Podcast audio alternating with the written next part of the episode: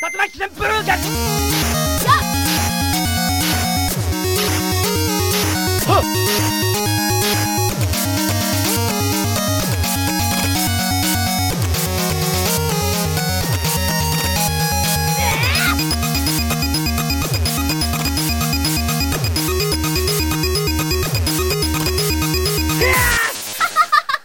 B-Side Game. Et bonjour à tous, bienvenue dans les podcasts de B-Side Game. Donc euh, pour rappel, B-Side Game c'est trois micros et deux heures pour répondre à une question concernant le jeu vidéo, avec en cas de besoin quelques invités pour nous aider. Euh, Aujourd'hui je suis avec euh, Sushi. Bonjour Sushi. Bonjour. Alors euh, Sushi qui n'est pas d'accord avec les streamers parce que bordel, ils sont où les streams français de Zelda Breath of the Wild? Et j'ai galéré à trouver. Euh, Quel est ton actu JV en ce moment Sushi? Eh ben rien du tout. En ce moment, je joue pas vraiment. Donc j'ai eu pas mal de choses à faire, donc beaucoup de boulot et du coup, j'ai pas eu le temps de jouer. D'accord. Et aujourd'hui, je suis aussi avec Babar, qui, quand il aura la fibre, vous twitchera toute sa ludo- ludographie PS2. Et j'ai calculé, Babar, on a de quoi tenir plus de 3 ans avec un stream hebdomadaire. C'est ça qui est beau. Comment vas-tu, Babar? Ah ça va, j'ai la gorge un petit peu prise malheureusement pour l'enregistrement d'aujourd'hui, mais on va faire avec. En tout cas, je suis content de l'émission d'aujourd'hui. D'accord. Et à quoi tu joues en ce moment? Encore un jeu très récent, tu t'en doutes bien, euh, c'est The Settlers 2, la version 10e anniversaire, parce que c'est un jeu de 96 sur PC, un jeu allemand. Euh, je vois notre invité déjà qui euh, est surpris de mon choix. Euh, Settlers 2, c'était un jeu fait par Blue Byte, qui est un studio allemand qui a fait aussi les- la série des Anneaux. Peut-être que tu connais, euh, jeu de gestion. Oui, euh, je connais, ouais. Et Settlers 2, moi je joue à la version, attention, de 2006, donc la version 10e anniversaire, donc il y a déjà 11 ans, 12 ans, pardon. Donc euh, voilà, donc c'est du rétro rétro gaming un petit peu bizarre, mais euh, Settlers 2, si vous connaissez pas, c'est un des meilleurs jeux de gestion, de petits personnages qui construisent des petites maisons et euh, qui vont chercher des petites ressources. On fait des fils, euh, des chaînes humaines, et c'est passionnant, vraiment. D'accord. J'y passe beaucoup trop de temps. C'est la, reprise de Catan. Euh, non, c'est pas une reprise de Catan, c'est vraiment un entre guillemets un, truc. Enfin quoi que, je dis une bêtise, Catan, je le connais quasiment pas, donc euh, peut-être que tu as raison. C'est mais- un, jeu de plateau en fait, c'est un, un jeu de plateau gestion ressources en fait en allemand et qui s'appelle The Settlers aussi. Donc je me demande si c'est pas une version Ah. PC en fait qui sont développés pour ça. À regarder, il faudra que je approfondisse un petit peu mes recherches. Oui, alors du coup, euh, Yeti, j'ai une petite phrase pour te présenter cette, semaine aussi. Ah, Alors cool. Yeti, qui rêve secrètement d'un channel Twitch où il faudrait farmer le chat pour débloquer du contenu dans son jeu à farming du moment. Alors, au hasard, Warframe, Monster Hunter ou peut-être Diablo Immortal. C'est ton jeu. Oh Parce que oui, merde. au moment où on enregistre, Diablo Immortal vient d'être annoncé, un grand moment euh, du jeu vidéo, tout en jouant à ton jeu de combat favori trop compliqué pour le commun des mortels. En bref, un homme que j'admire. Putain, c'est beau. Euh, Justement, en ce moment, je joue à BlazBlue. Je me suis replongé dedans suite à la reconversion de quelques collègues qui sont passés de DBZ à BlazBlue. Donc euh, voilà, je bosse un nouveau perso. Et euh, aujourd'hui, on va pas vous parler de jeux de combat, on va pas vous parler de farming, on va vous parler d'autre chose. On va tenter de répondre à une question de Babar qui est Qu'est-ce que Twitch a apporté aux jeux vidéo? Alors aujourd'hui, vous avez pu un petit peu les entendre, mais on est en compagnie de deux invités qui sont Fabien. Bonjour Fabien. Bonjour. Donc euh, Fabien, grand streamer de la loose qui nous a laissé dans l'attente depuis deux ans. À quand ton retour dans le Twitch Game? Euh, normalement bientôt la fibre arrive. Ah, ça c'est en beau fait, ça. ce qui me, ce qui m'a fusillé, c'est que j'ai plus en... j'ai plus de quoi en fait uploader correctement et du coup je suis en lag constant et c'est juste pas possible. Mais sinon ouais, le reprendre en fait le ce petit moment de détente, euh, plaisir coupable de, de jeux vidéo. euh, et surtout de versus fighting où on proposait quelque chose pour se détendre et euh, en dehors des, des FT standards euh, on va pas se mentir, c'était de l'étalage de quéquette sur la plupart des streams en fait. quoi. Nous on proposait des défis random où les, les joueurs venaient s'affronter uniquement pour le plaisir et de dire voilà on est là pour passer 2-3 heures de franche rigolade et de plus prendre la tête mais juste de prendre plaisir à jouer en fait. D'accord. Et à quoi tu joues en ce moment? Euh, un jeu de cow-boy. un, jeu, un jeu de cow-boy en monde ouvert. D'accord, donc rien à voir avec Sunset Rider, alors c'est ça? Euh, oh, je l'ai fini, euh, je l'ai fini la semaine dernière avec des potes, tiens, euh, Sunset Rider. Mais non, non, non, Red Dead Redemption. J'ai craqué Red Dead Redemption 2. D'accord. Et je suis aussi en, enfin, on est pardon en compagnie Oui, de. Squeaky aussi comme deuxième Oui. invité. Bonjour Squeaky. Bonjour. Donc euh, Squeaky, streamer de Mario, puis Zelda, puis on ne, sa- ne sait plus tellement il y en a que du bon. Euh, grande question que tout le monde se pose quand finiras-tu ton stream sur euh, Nier Automata? Ouais, très en, bonne même question. temps, en même temps que celui sur God of War. Ah d'accord, ok. Et sinon, euh, même question, à quoi tu joues en ce moment? Et bah aussi à Red Dead Redemption 2, c'est- enfin principalement à la partie domino de Red Dead Redemption 2. Parce que, euh, c'est- Magnifique. c'est passionnant. Et euh, toujours Rocket League, toujours. D'accord. Euh, donc du coup, pour rentrer dans le vif du sujet, euh, donc répondre à la question qu'est-ce que Twitch apporte aux jeux vidéo, on a préparé quelques trucs avec euh, Sushi. Mhm. Et tout d'abord, on voulait vous parler un petit peu de nos sources, qui sont tout simplement Wikipédia, quelques articles sur Clubic, sur repère.net, carrefourdufutur.com, pardon, et Numérama.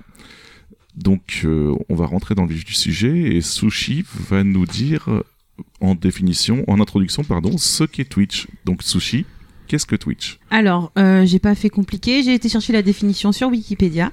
Donc, Twitch ou Twitch TV est un service de streaming, entre parenthèses, diffusion de vidéos en direct, et de VOD de jeux vidéo, de sport électronique et d'émissions apparentées.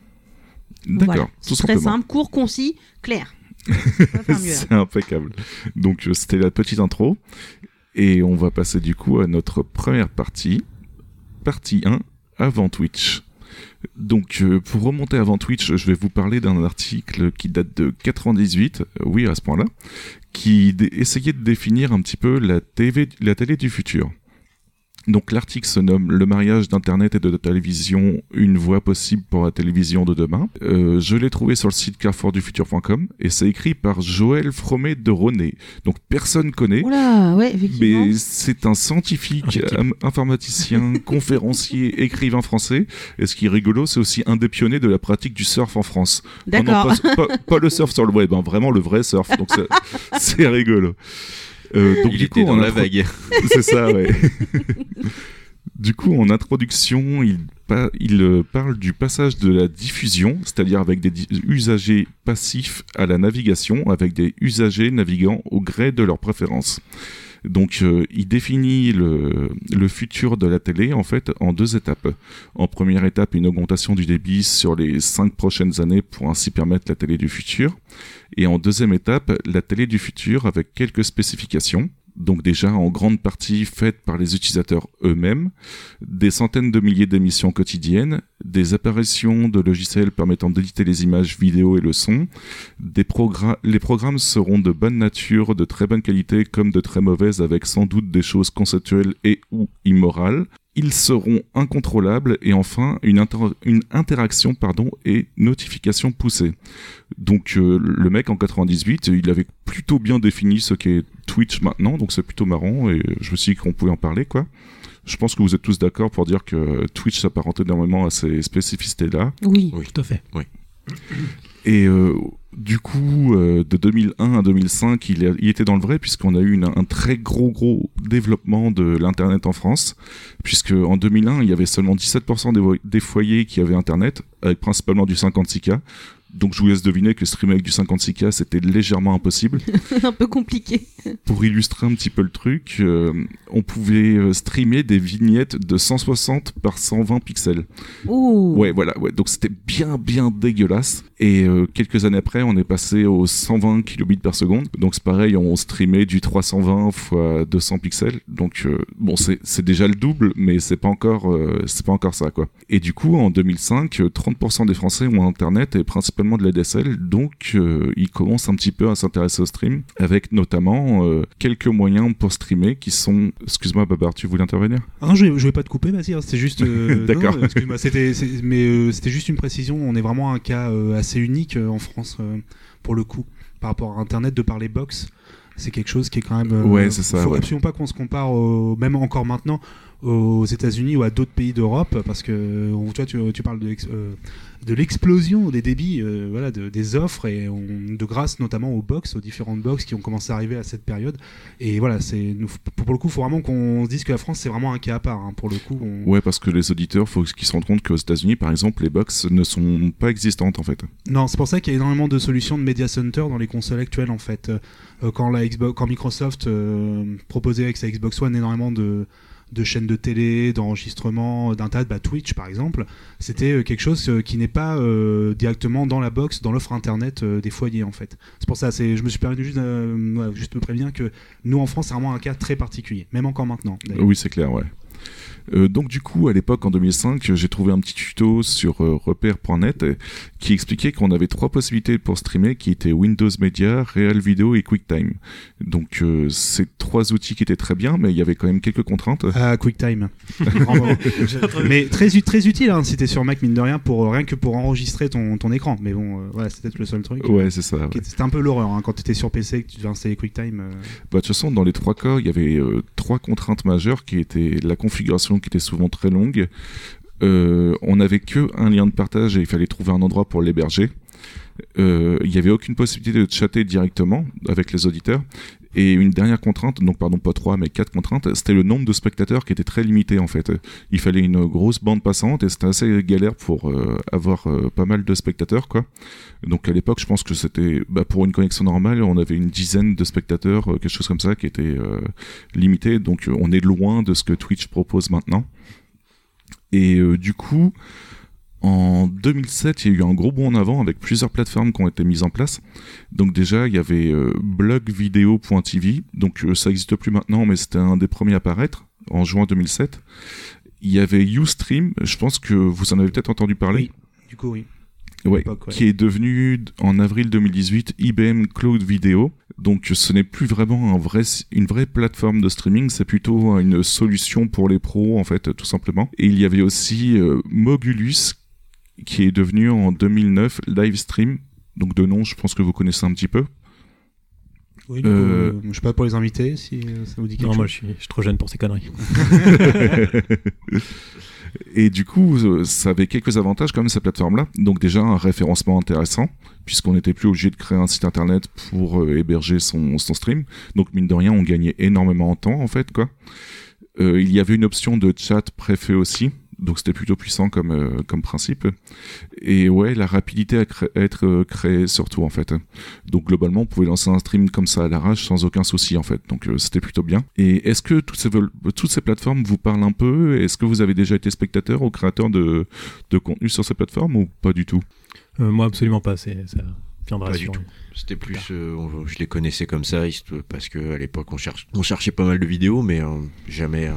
Euh, c'était vraiment trop compliqué en fait de faire du stream.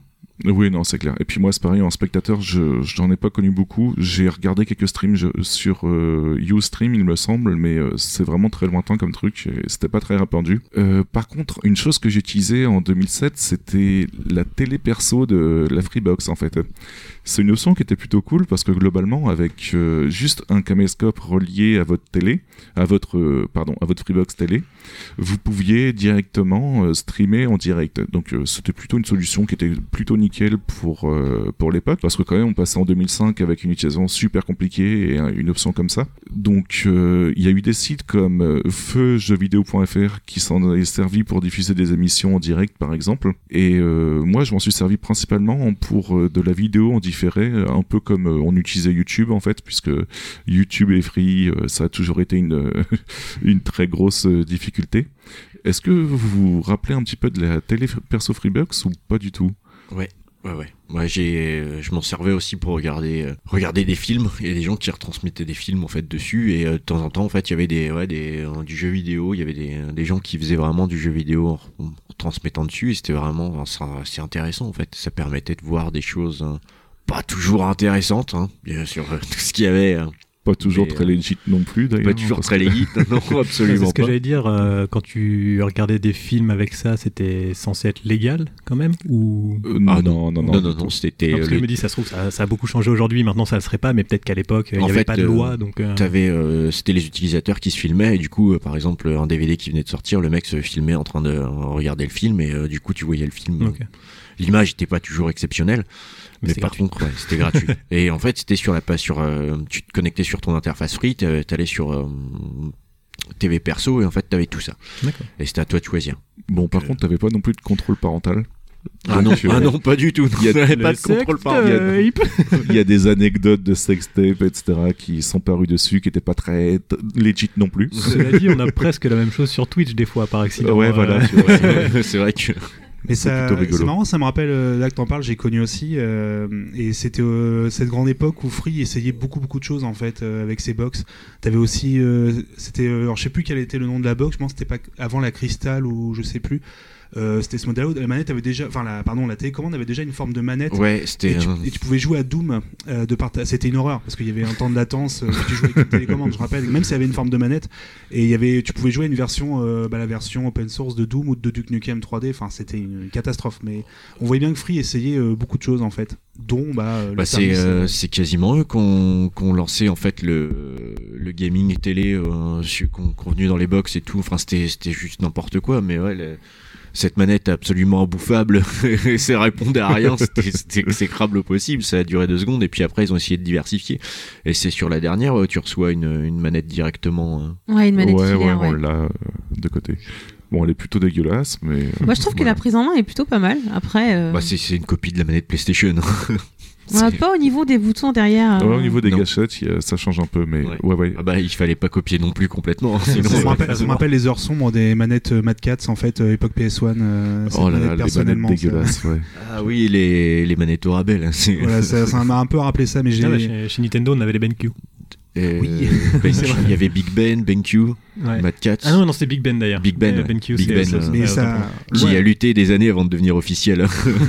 Mais j'ai jamais, ouais, euh, enfin, on va peut-être clore le sujet avec un- une anecdote. C'était le euh, Angry Birds qui était offert avec la, enfin offert, qui était sur Freebox Révolution aussi, avec la femme, parce que la télécommande, faut pas oublier, de la Révolution était sortie au même moment de la Wii, donc elle a un détecteur de mouvement, elle a un accéléromètre, des- et donc du coup on pouvait jouer à Angry Birds avec euh, la, la télécommande qui visait. C'était une catastrophe encore une fois. Enfin, Alors qu'ils auraient pu faire le changement de chaîne juste en, en, en faisant un geste avec la télécommande, ça, Ouais, aurait été stylé, c'est- tu vois. Mais non, en Birds. fait, ce qui, est- ce qui était rigolo, c'est que du coup, euh, bah, si on- ça va copier justement, enfin ça, on va relier avec. euh, mais quand on cherchait sur la Freebox Revolution, ils avaient inclus ce Twitch en fait euh, dès le départ. Et chercher une chaîne, c'était juste n'importe quoi parce qu'il fallait se servir de la manette, euh, enfin de la télécommande pour essayer d'écrire. En fait, avec le gyroscope, le, le curseur partait dans tous les sens en fait.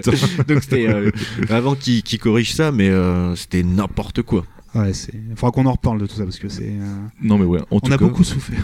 Grave, grave. en tout cas, dès 2007, Free était euh, plutôt précurseur et était vu comme euh, comme un- une entreprise qui testait des choses et qui innovait pas mal en fait. Donc euh, voilà. Ce qui est dommage, c'est qu'ils réduisaient le débit par-dessus par rapport à ce que tu pouvais faire sur Twitch. Quoi. T'avais le droit de le regarder, mais pas de, pas de streamer en fait.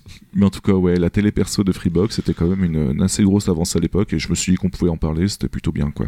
Après, par contre, le plus gros sujet en 2007 qui est apparu, c'est la création de Justin TV en mars 2007 par une petite équipe dont Justin Kahn, fondateur et président. Donc euh, Justin TV, c'est une chaîne de live casting. Donc le live casting, c'est tout simplement le fait qu'on se filme euh, en train de bah, notre vie normale en fait quoi, en quelque sorte.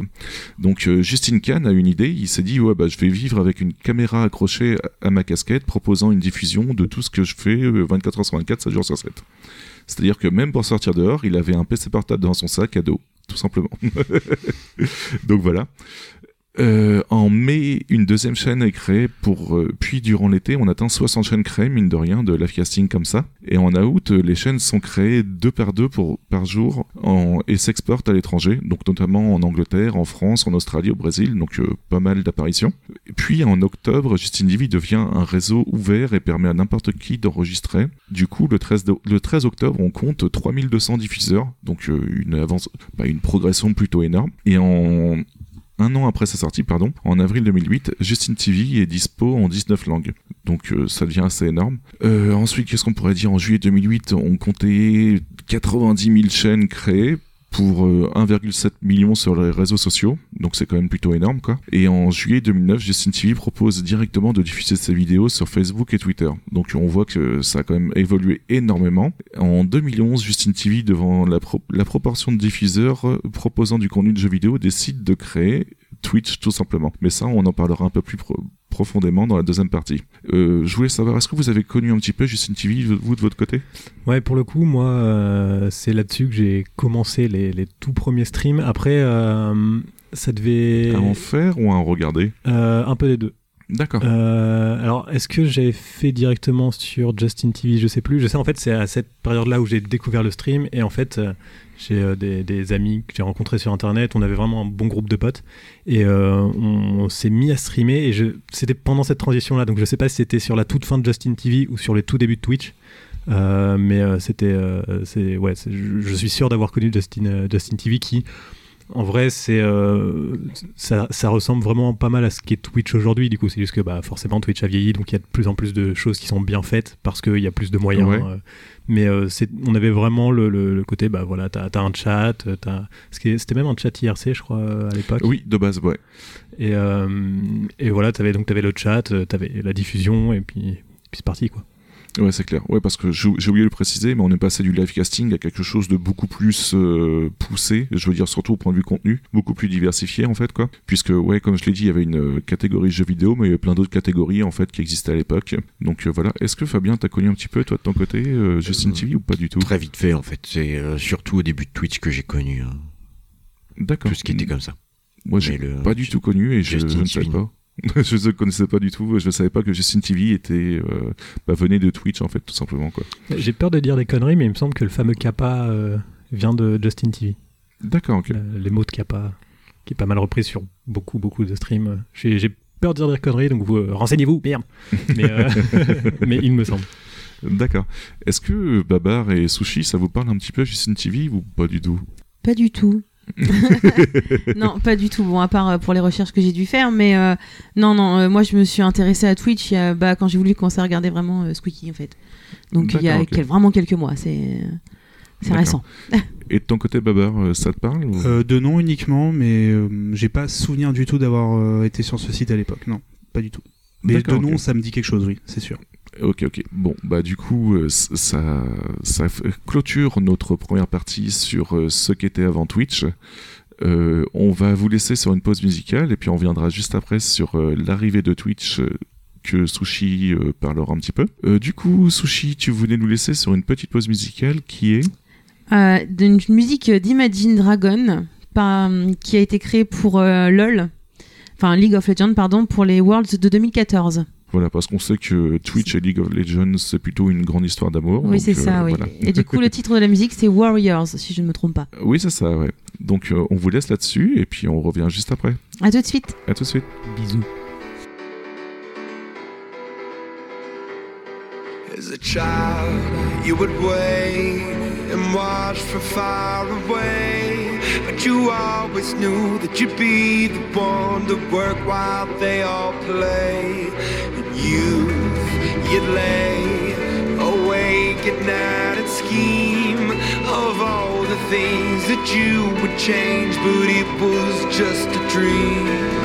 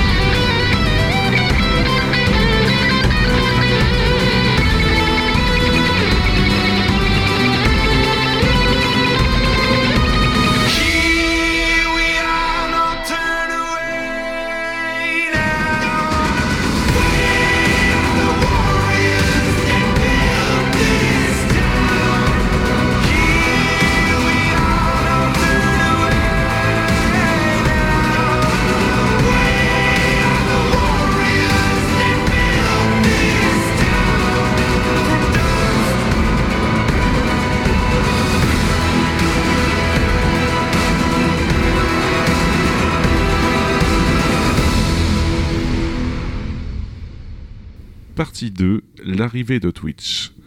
Donc euh, Sushi, tu vas pouvoir nous présenter un petit peu euh, comment est arrivé Twitch et ce qui a suivi son arrivée. Donc on va t'écouter. Oui, alors donc euh, Twitch, comme nous l'a gentiment dit Yeti tout à l'heure, c'est donc en fait une branche JV. C'est la branche en fait JV de Justin TV. Ils ont, je pense, avec le temps fermé Justin TV et du coup créé Twitch parce qu'ils se sont dit les gars, attendez, le JV ça marche à mort, alors allons-y et puis faisons-nous du fric. Donc la bêta a, a été ouverte le 6 juin 2011 et depuis elle attire plus de 35 millions de visiteurs uniques par mois. Ce qui est quand même plutôt euh, énorme, hein, soyons honnêtes. Ouais, Euh, quand même. Comment? Je disais ouais quand même. Oui, oui, bah oui, Donc, ce qui est plutôt. marrant, c'est que du coup, en plus, maintenant, on retrouve des catégories IRL, social eating et tout ça sur Twitch. C'est ça. qu'ils avaient enlevé ça au profit du jeu vidéo et on se rend compte qu'il y a des gens maintenant qui font complètement autre chose, et ce qui est bien. C'est ça, oui. Et puis de toute façon, euh, à la base, euh, Twitch était surtout pour du, pour du jeu vidéo, mais on verra plus tard dans une autre partie que- qu'il n'y a plus que ça maintenant. Enfin, il n'y a pas vraiment que ça, pardon. Alors ensuite, en juillet 2011, Twitch a lancé son programme de partenariat. Donc du coup, pour les euh, ceux qui, dire ceux qui Twitch, mais alors euh, du coup, fait bizarre dit comme ça, ceux qui streament, du coup, en fait, peuvent signer un partenariat avec euh, Twitch euh, pour gagner de la pépette, enfin de l'argent quoi. Donc semblable au programme de partenariat d'autres sites de vidéos comme YouTube, en gros, vous êtes rémunéré grâce aux pubs qui passent sur votre chaîne avant le stream. Ah bon, pardon, excusez-moi. Avant que le stream apparaisse, vous avez donc une pub qui s'affiche à peu près d'une minute. Donc il y a des pubs pour tout et rien. Mais moi, souvent, c'est sur des hum, pubs pour le matos, euh, pour les pièces de PC ou, euh, ou les trucs comme ça. Après, je sais pas trop ce qu'il y a d'autre. Une pub Kellogg's. Oui, accessoirement, hein, avec, euh, avec leur Si, fameux. si toi t'as du matos et moi que j'ai Kellogg's, euh, je sais pas ce que je dois en conclure là. je sais pas du tout. je sais pas du tout. Franchement, là, j'en ai aucune idée. Mais euh, du coup, voilà. Donc, le partenariat, donc, ça permet aux streamers de se faire rémunérer. Il y a aussi, du coup, euh, qui est apparu un peu plus tard, euh, l'abonnement mensuel à 4,99 dollars, qui accorde aux utilisateurs des émoticônes uniques, des privilèges de chat, un logo spécial pour les abonnés, comme par exemple une petite couronne de, devant le pseudo. Et du coup, euh, sur ces 4,99$, Twitch garde pour sa pomme 2,50$. Ce qui représente quand même bah, la moitié. En quasiment un centime près. Euh. Euh, Petite question, c'est quoi déjà le nom de ce, de ce, bah, de ce modèle premium, on peut dire, en fait, euh, de Twitch? Est-ce que vous vous souvenez du nom euh, quand on C'est Twitch Prime, tout simplement, Prime, je pense. c'est non en fait, c'est deux choses différentes. Ouais, c'est pour ça, pour soit sûr le, du coup. euh. le- le truc de la couronne bleue, enfin blanche sur fond bleu, c'est effectivement Twitch Prime. Donc ça, ça permet de t'abonner à une chaîne euh, gratuitement. Et c'est quand tu as un abonnement Amazon Prime, puisque Twitch Ouais. a été racheté par Amazon. Ça, faudra qu'on en reparle Et, tout à euh, l'heure. Ouais, on en reparlera tout à l'heure. Et en fait, donc il y, a- il y a ça qui permet donc effectivement de t'abonner à, à une, euh, à une chaîne. Et euh, il y a l'abonnement où on peut directement euh, payer avec. euh, alors à l'époque, c'était, il me semble, au début que PayPal. Maintenant, il y a aussi les cartes bleues.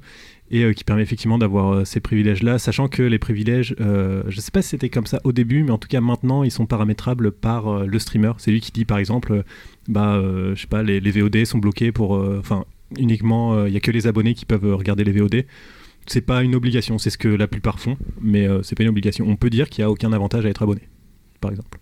D'accord. Et c'est pareil, il me semble que les émoticônes, du coup, sont créés par les, par les, les, les streamers, pardon, j'allais dire les Twitchers, j'en veux moi.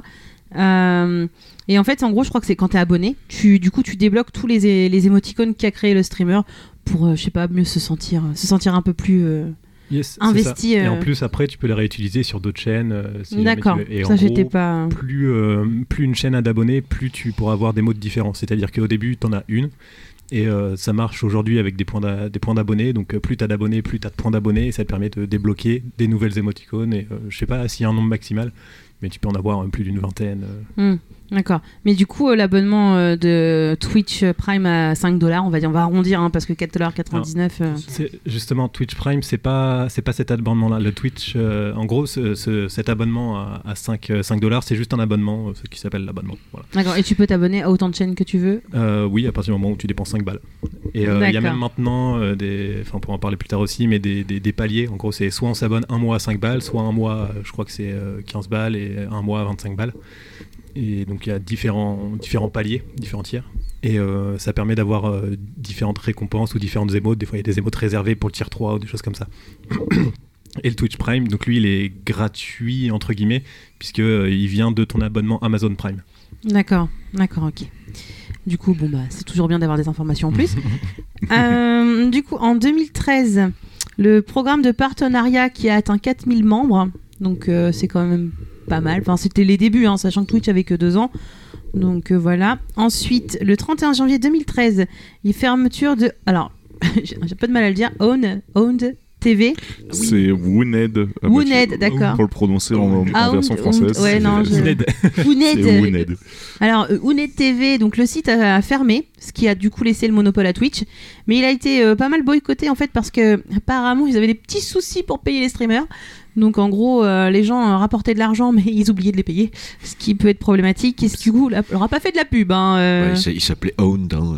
Ouais, voilà, c'est ça. Ouais, voilà.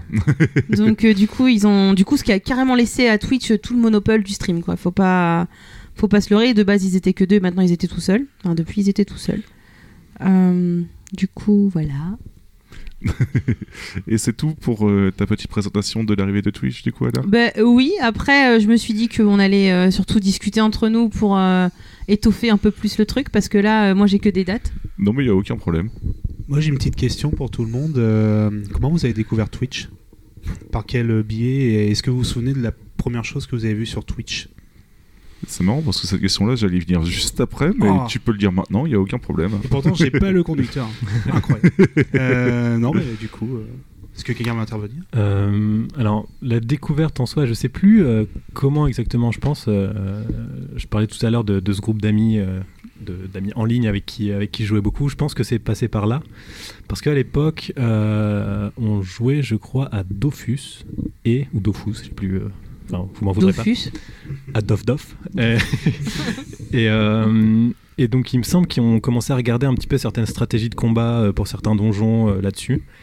Et, euh, et après, on a commencé à, à se dire bah, pourquoi nous on le ferait pas.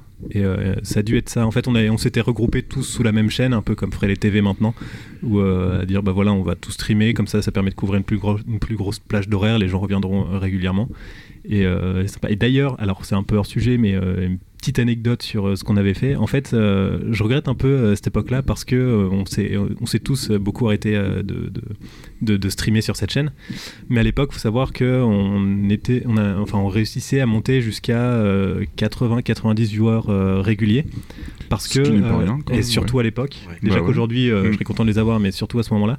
Et en fait, c'était grâce à Bob Lennon à l'époque. Euh, il était passé parce que on avait un pote qui, qui streamait du Secret of Mana 2. Et on, est, on, était en train de déconner et tout ça. Puis on voit un mec qui arrive sur le chat euh, qui s'appelle Bob Lennon. Il fait Ouais, salut, bah, je sais pas si vous me connaissez, tout ça. Donc t'es bah oui, Bob Lennon, euh, te plaît, tout le monde te connaît, surtout à cette époque-là. C'était un- pas entre guillemets son âge d'or, mais il faisait beaucoup de bruit. Et on était en mode Non, mais il y a, y a aucun moyen que ce soit toi et tout ça. Il fait Bah attends, vas-y, euh, passe ton TS et tout ça. Et on lui donne le TS, il arrive, il fait Bonsoir. Et là, tu fais Oh merde, c'est lui. Euh, en fait- Oh merde, c'est vraiment lui. non, c'est ça. Et en fait, bah, il avait fait un, un petit tweet comme ça pour, euh, pour dire Ouais, venez voir. Et on joue à Secret of Mana parce que du coup, ils, jouaient, ils se sont mis à jouer à deux. Donc, bah, Bob Lennon qui est toujours hilarant quand il jouait. euh, quand il jouait. Donc, il y a encore des, des vidéos de ça. Mais en fait, ouais, il avait fait son petit, euh, son petit tweet. Il y avait 300-400 personnes qui étaient arrivées. Alors, nous, on avait l'habitude de tourner à 10. On était deux modérateurs. On était en mode Qu'est-ce qui se passe Ouh là là. Sauvez-moi. Et il y avait des gens qui étaient restés. Et en fait, je, a posteriori, tu te dis Putain, si j'avais su, j'aurais carrément continué à cette époque-là. Et- Mais, euh, mais voilà, en tout cas, on avait bien, bien rigolé avec, euh, avec Bob Lennon. C'était cool. Et toi, de ton côté, du coup, Fabien, euh, comment t'as connu Twitch Bah, les, les phases finales sur les jeux de baston. D'accord. Pardon, Et- Twitch d'ailleurs, et non pas Switch, autant pour moi. Euh, la Switch, non, c'est arrivé plus tard. Mais ouais, ouais, Euh, tout comme moi, non, les phases et finales tout- sur jeu de baston. Voilà, c'est d'habitude on regardait sur YouTube, on cherchait les lives, c'était pas toujours facile d'accès, puis d'un seul coup ça a été la révolution, on avait tout à portée de main. hein. C'était c'était la magie. Oui, la c'est magie. clair. On va en parler un petit Des, peu des plus. petits euh, frissons. euh. on va en parler un petit peu plus profondément tout à l'heure, mais euh, ouais, ouais. Et du coup, euh, Sushi, toi, comment t'as connu Twitch? Alors pareil, un peu avec les jeux de baston, puisque à l'époque on avait l'association. euh, c'est comme ça que j'ai connu. J'ai regardé un ou deux matchs euh, de Fab avec son sa loose va feu. Et euh, sinon, je me suis intéressée vraiment il y a quelques mois quand j'ai voulu regarder du speedrun ou, euh, ou du Zelda ou. euh, Speedrun d'ailleurs, il y a un podcast sur le speedrun qui est sorti et qui est vachement bien, je trouve. Il y a des gens très intéressants dedans. euh. Abonnez-vous ah. Donc voilà, non, moi c'était vraiment. euh, du coup, il y a quelques années, pour regarder des trucs de, de jeux de combat un tout petit peu, je m'y suis très vite désintéressée, parce que de base, moi, le jeu, jeu de combat, c'est pas trop mon délire. Et puis j'y suis revenue euh, pour du speedrun ou pour euh, regarder les gens jouer, parce que moi j'aime bien ça. D'accord. Mais en plus, euh, enfin, moi, ce qui est assez ironique, c'est que la façon dont je me suis mis à le plus consommer de Twitch, c'est après avoir regardé des vidéos YouTube. C'est-à-dire que j'ai des potes qui me parlaient, ils me font, ah, Zerator, regarde, il est trop marrant, c'est best-of et tout ça. Je fais, ok, je vais aller voir les best-of sur YouTube. Après, il fait, ouais, euh, mais s'il fait des best-of. Il fait quelque chose quelque part, tu vois. Et il fait, ouais, bah il est sur Twitch aussi. Je suis, ah, sérieux, c'est vrai, Twitch. Et puis là, j'ai commencé à vraiment devenir un gros, gros consommateur de Twitch, à regarder Zerator, puis après euh, Mister MV, que j'adore maintenant. Et euh, du coup, je suis même si j'utilisais un peu Twitch, c'est vrai que je l'utilisais beaucoup au début, après un peu moins, et je suis retourné dessus, et tu fais, déjà ça a changé. Et, euh, c'est vraiment en passant par YouTube que j'ai redécouvert Twitch. Et du coup, de ton côté, Babar, toi, euh, comment t'as connu Twitch? Alors, euh, moi, j'ai aucun souvenir, en fait, pour. euh, je sais pas, je t'ai C'est pour ça que j'ai posé la question. euh, genre, Non, non, en fait, euh, je pense très sincèrement que c'était pour un, soit une conférence de jeux vidéo, donc d'un constructeur, soit pour le 3 ou pour autre chose. Je pense que c'était soit, soit pour ça. Pareil, ça devait être la découverte totale, parce qu'on me dit, bah, on pouvait suivre la conférence en direct, et c'était un peu une révolution. Comment voilà, je- Ah bon? Pas obligé d'attendre les magazines. Ah oui, c'est internet maintenant. Mais euh, et il y avait aussi, je pense soit ça, soit euh, la GDQ, enfin je veux dire les, ou la GDQ. Ou alors c'était, et je suis pour le coup, je, c'était soit euh, AM qui était un, un des gars qui était euh, Sur No Life, voilà. Euh, Life. Voilà, Fun Life, et qui euh, du coup faisait du, du- qui était un super player de, de plein de jeux et qui donc se streamait ses parties de Resident Evil 4 à l'époque. Et on pouvait suivre un petit peu sa progression. Et je crois que c'est la seule fois où j'ai vraiment suivi quelqu'un comme ça, euh, quand il jouait à Maximo ou à Resident Evil 4, et c'était assez passionnant. Et c'est là que j'ai vraiment découvert Twitch pour le coup. Je pense que c'était vraiment soit D'accord. ça, soit voilà, une conférence, euh, probablement Sony, Microsoft, enfin voilà. Ok, ok. Bah moi, pour ma part, euh, c'est un mélange entre Fabien et Babar, justement. C'est-à-dire que j'ai connu. Twitch, mais c'était pas sur le site de Twitch, en fait, directement. C'était euh, hébergé sur Gamecult, je pense, de mémoire, pour suivre euh, le 3, tout simplement. En fait, ils avaient un, un canal de Twitch comme ça, un hébergement de Twitch, en fait, tout simplement. Et aussi pour les phases finales de jeux de baston aussi. D'ailleurs, je crois même pas que c'était sur Twitch, je crois que c'était hébergé ailleurs aussi, en fait. C'était c'était intégré sur un autre site, en fait, tout simplement, quoi. Oui, parce que du coup, euh, Sushi parlait des partenariats, mais je crois qu'à l'époque, euh, il n'y avait pas forcément beaucoup de chaînes officielles. Moi, j'ai pas beaucoup de souvenirs que Sony avait sa propre chaîne. euh, souvent, c'était, enfin, les premiers événements comme ça, ça devait être juste Twitch lui-même qui streamait. soit c'était ça, ou soit quelqu'un qui streamait, enfin, je, qui reprenait le stream. Je sais même pas si c'était vraiment officiel d'ailleurs, avant qu'il y ait des chaînes. Non, c'était ouais, c'était souvent des gens qui, qui étaient sur place et qui reprenaient, qui filmaient, et qui reprenaient, qui rebalançaient tout en fait en direct. Voilà, ouais. C'était euh, C'était encore l'époque où c'était un peu, on savait pas trop. euh, c'était plus, c'était plus du, euh, de l'amateur entre guillemets, hein, parce qu'il y avait vraiment pas les grosses. euh, Oui, puis c'était même au niveau de l'audience, c'était pas encore. euh, Enfin, il y avait déjà du monde qui arrivait, mais c'était pas encore. On est là, on- je pense hier, euh, du coup, je regardais de- des événements. Et, euh, là, il y avait la BlizzCon. On avait à plus de 100 000 personnes, voire 200 000 sur euh, une seule, enfin sur un seul événement, ce qui est maintenant des. Enfin, c'est énorme, 200 000 personnes qui regardent en même temps un seul événement. À l'époque, forcément, on n'était pas autant, mais euh, C'est, euh, Il y a eu la, la finale aussi de, de- des championnats du monde de League of Legends là et ils sont juste sur League of Legends il y avait du coup euh, plus d'un million de viewers. d'accord, oui, donc en fait. Donc, ouais non ça, ça explose mais enfin, ça explose pour ouais. plein de raisons là depuis depuis qu'il y a eu Fortnite aussi ça a amené un Ouais. nouveau public mais Ouais, donc euh, voilà. un million de personnes en même temps qui regardent le même. euh, ouais, c'est quand même. euh, Donc, euh, après avoir parlé de vos débuts, justement, on va pouvoir parler un petit peu de ce qu'a apporté Twitch aux joueurs. Donc, non pas que à vous, mais euh, aux joueurs en général, quoi. Et euh, donc, du coup, Twitch, il faut savoir qu'il y avait quelques petites nouveautés qui étaient plutôt cool. C'est-à-dire un accès aux vidéos faciles en instantané, comme disait Fabien, justement, avec les phases finales de jeux de baston. Et aussi euh, la création d'une passerelle entre le spectateur et le diffuseur.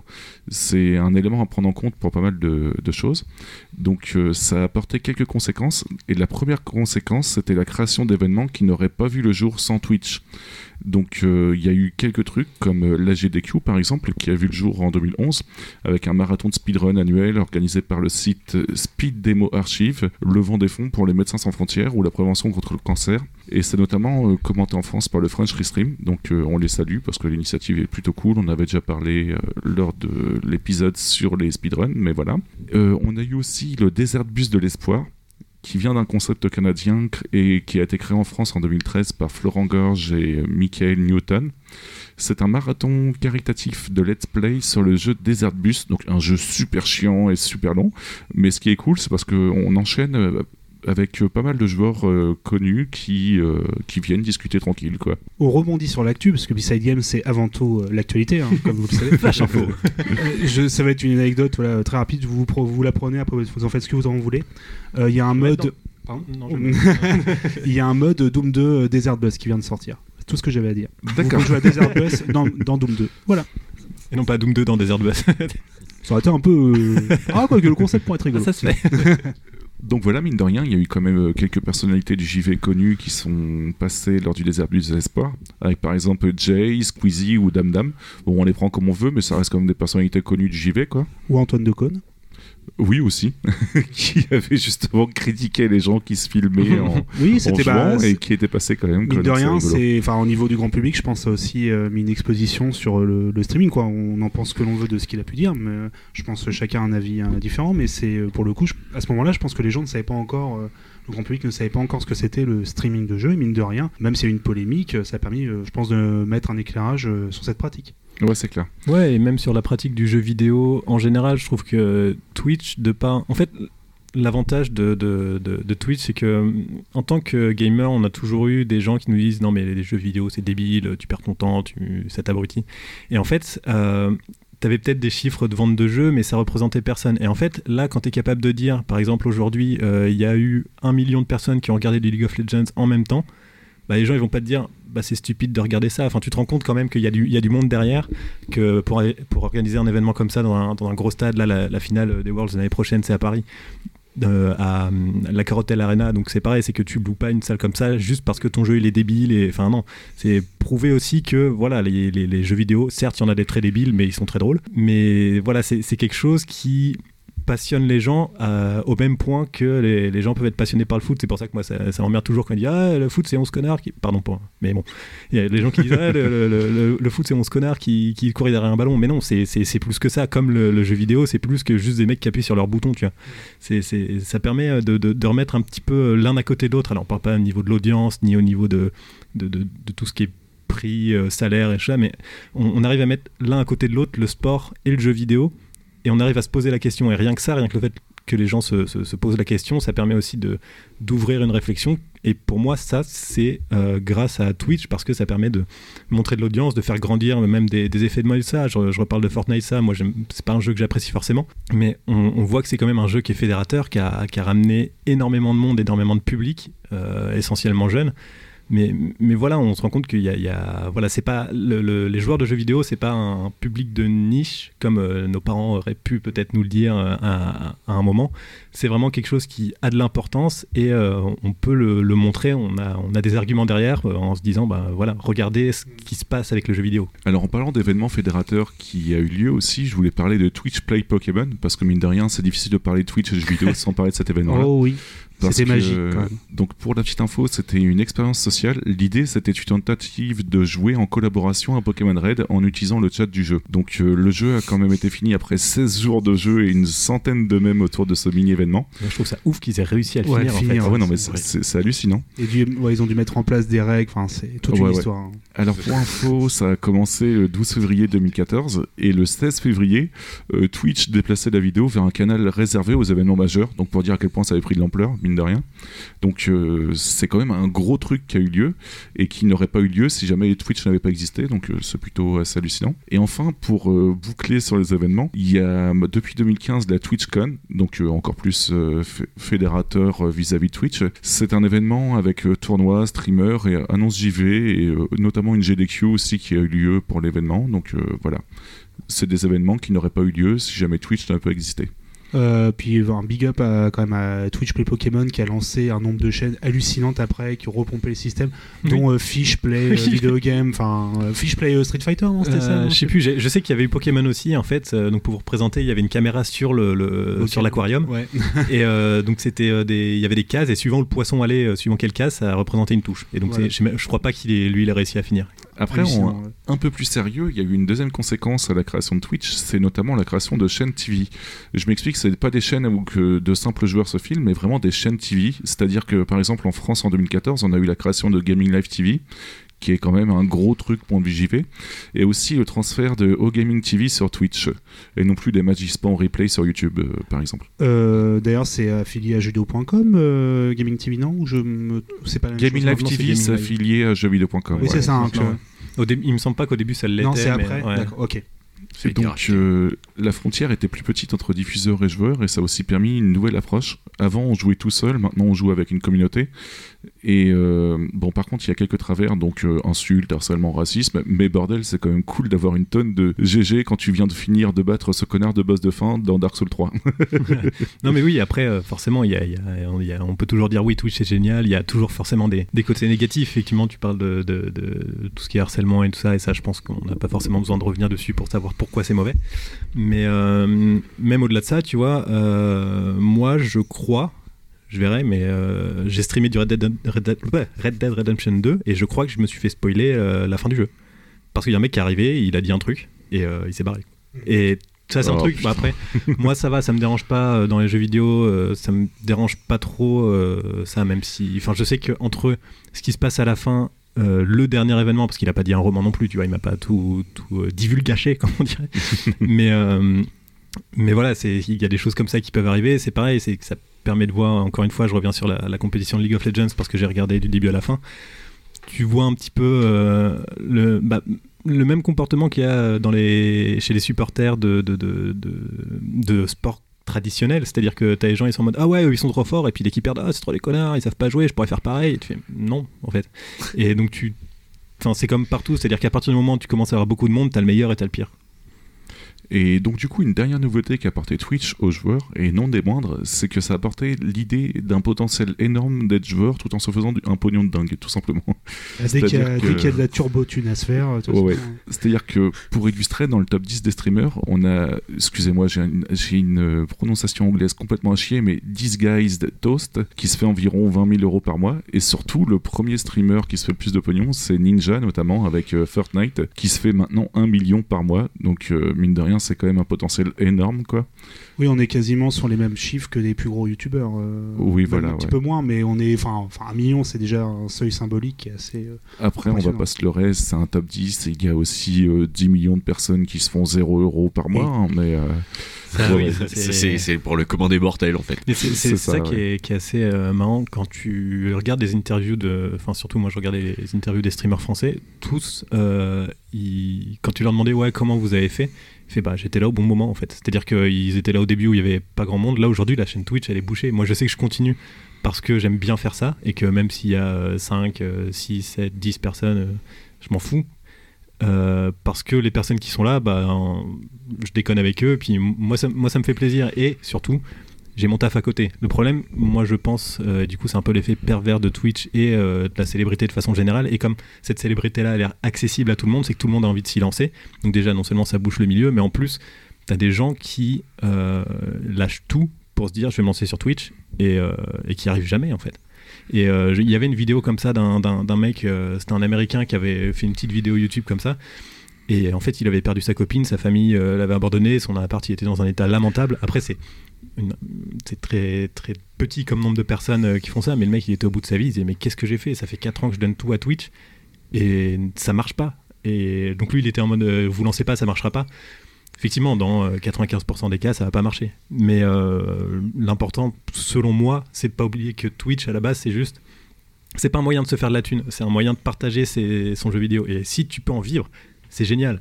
Et moi, j'adorerais en vivre, mais il faut pas se leurrer non plus, c'est qu'il y a peu de chances que ça arrive, et encore moins si tu te mets pas une sûreté de côté qui fait que. Parce que moi, que je reste à 10 viewers pendant 5 ans, je m'en fous, parce que je vis, je vis ma vie euh, à côté.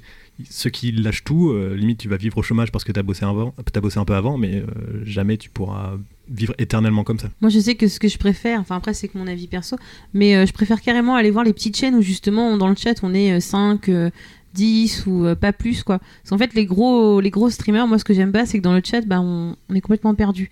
Ça va tellement vite, euh, et puis même le- la personne qui stream, elle peut, elle peut pas suivre tout le chat. Enfin, c'est carrément. euh, c'est, et, et du coup, pour moi, les, les gros streamers, c'est comme regarder la télé, en fait. Tu peux pas interagir, interagir avec eux.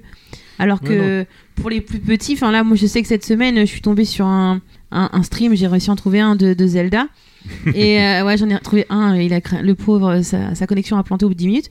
Mais euh, on a parlé avec euh, quelqu'un qui le regardait. On a parlé tous les deux. Et après, du coup, le, le streamer parlait avec nous. Et, Ouais, et ça, je trouve que ça possible, rend. ouais. Bah voilà, ce qui est pas possible avec les gros streamers. Mm. Enfin, ce qui se comprend. Enfin, je veux dire, quand t'as, je sais pas, 10 000 personnes qui te parlent sur le côté, tu peux pas tout lire. tu peux pas faire le jeu, tout lire en même temps. Alors que quand on est 5 ou 10, et ben ça crée une sorte de de petite ambiance plutôt sympa, ça te fait plus participer et tu te sens plus concerné, je trouve.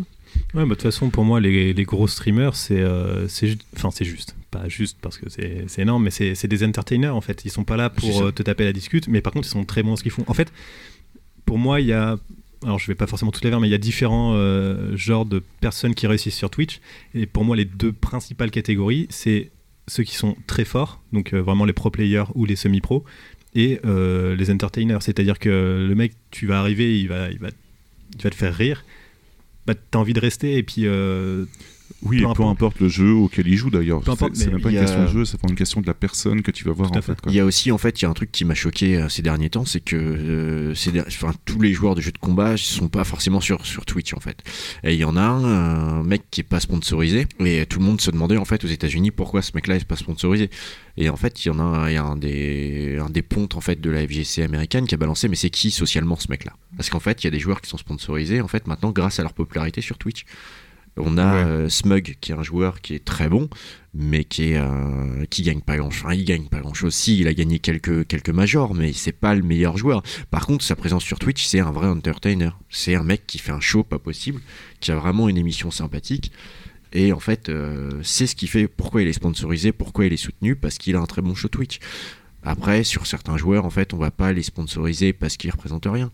On est sur une. Maintenant, en fait, on est sur vraiment l'événement télé. En fait, on regarde la télé, on regarde plus Twitch, on regarde la télévision, on zappe sur des chaînes, on regarde ce qu'on fait. Et c'est ça, en fait. On, a besoin d'entertainers. Il y a des petits, en fait, qui font de. C'est c'est la chance qu'on a, en fait, de pouvoir lancer des télévisions amateurs, de faire des choses amateurs, de pouvoir être pas là pour participer et- avec les gens. Et d'autres, en fait, qui sont là pour amener du gros show avec le. Oui, je pense par exemple à Mister MV qui est Ouais. principalement un provider d'entertainment plutôt qu'un vrai joueur en fait quoi. ouais. C'est vraiment le côté de sa personnalité qu'on va voir et non pas euh, à quoi Oui, il joue quoi. C'est le, show qu'il va plus, faire. hein. ouais. Ouais, mais Mm. après, enfin là où je fais quand même un- un- une barrière avec la télé, c'est que selon moi, la télé, les, les animateurs qui sont là, ils sont tous remplaçables. C'est-à-dire que, enfin, ça va être un, un entertainer certes, mais il est quand même euh, bridé. Je veux dire, même si le mec, il est super fun de base et euh, le problème c'est qu'il est borderline, un peu comme des fois peut être Mr MV. Mais un mec comme ça à la télé, euh, jamais, il, jamais il survit parce qu'ils vont dire attends, t'as dit quoi, dégage. Alors que sur Twitch, il y a des limites à pas dépasser, mais euh, globalement. Enfin, tu restes quand même libre de ton Mm. contenu. Bon, puis Ça, ap- c'est clair. après, t'as différents Twitchers aussi. Hein. T'en as, euh, t'en as qui sont complètement honnêtes, euh, qui sont tout gentils, tout mignons. C'est un peu le pays des bisounours. Et il y en a beaucoup. Mais euh, moi, je suis déjà tombée sur des Twitchers où clairement. euh, Enfin, c'était du genre, euh, bon bah euh, c'est ma cagnotte, euh, payez-moi ce jeu-là ou euh, payez-moi machin, payez-moi truc. Alors, Enfin, on, on parle des twitcheuses. pas forcément des filles, non, mais euh, mais il y en a beaucoup. euh, Moi, j'en ai déjà vu un euh, qui disait bah, Je veux jouer à ce jeu-là, mais euh, faut que vous me le payiez. Mais en fait, il l'avait déjà dans son, dans son tiroir. Et en fait, tout ce qui comptait, c'était de se le faire rembourser. Après, ça a été un écran, un PC portable, un autre PC. Et les gens, en fait, ben, ils, mar- enfin, ils marchent, en fait. Ils disent bah, Attends, on va te donner de l'argent et tout. Alors que clairement, en plus, euh, la personne à laquelle je pense, euh, elle a clairement les moyens de se les payer elle-même. Non mais oui c'est clair. En tout cas voilà, une des nouveautés de Twitch à apporter, c'est quand même un potentiel de gagner euh, bah, sa vie tout simplement en jouant et euh, c'est un Bah, truc qui n'existait pas avant en fait quoi. Je pense pas. Je pense pas que c'est- tu puisses rentabiliser en fait. Faut vraiment que tu aies quelque chose. hein. Tu peux, mais c'est très rare. Ouais, C'est un peu comme dans le monde de Ou la alors, musique, faut, en fait. faut venir. oui non mais faut que Drake, faut que Drake il vienne, chez, il vienne dans ton. Drake il vient dans ton stream et t'es gagné. C'est exactement la même chose avec la musique, comme a dit Sushi. euh, tu as un potentiel, mais ça veut pas dire tu auras 1% de personnes qui réussira. Et puis voilà quoi. Je veux dire, c'est pas. C'est c'est pour ça que C'est aussi pas une qu'on a inventé le quoi. vocodeur. Hein, c'est pour. euh, Comme YouTube, hein, j'ai envie de dire. Oui, voilà, c'est ouais, ouais. Toujours pareil. peu d'élus euh, par rapport à la, enfin, le nombre de personnes qui ont des chaînes. Voilà. Bah, globalement, tout ce qui touche à la célébrité, en fait, à partir du moment où tu deviens célèbre en faisant un métier, déjà, il y en a pas beaucoup qui réussissent, ce qui fait que bah, ça joue sur la célébrité, parce qu'il dit, bah, lui, il a réussi. Et puis, du coup, tu as une espèce de. de- Enfin, tu, tu idolâtres un peu les, les- les acteurs. Et euh, tant que ça reste sain, de- pourquoi pas. hein. Mais euh, c'est comme partout, encore une fois, il y a des, y a des dérives et puis euh, des, des- des gens qui, qui vont un peu trop loin. Quoi. Oui, ouais, c'est ça, voilà, t'en as des très bons euh, et des, des mauvais, comme j'ai cité tout à l'heure. Moi, je crois que le, le- le plus malsain, je pense, que j'ai vu, euh, pour le coup, c'était effectivement euh, une, euh, une fille qui, qui faisait du Just Dance sur Twitch. Et bon, après, à la limite, euh, pourquoi pas.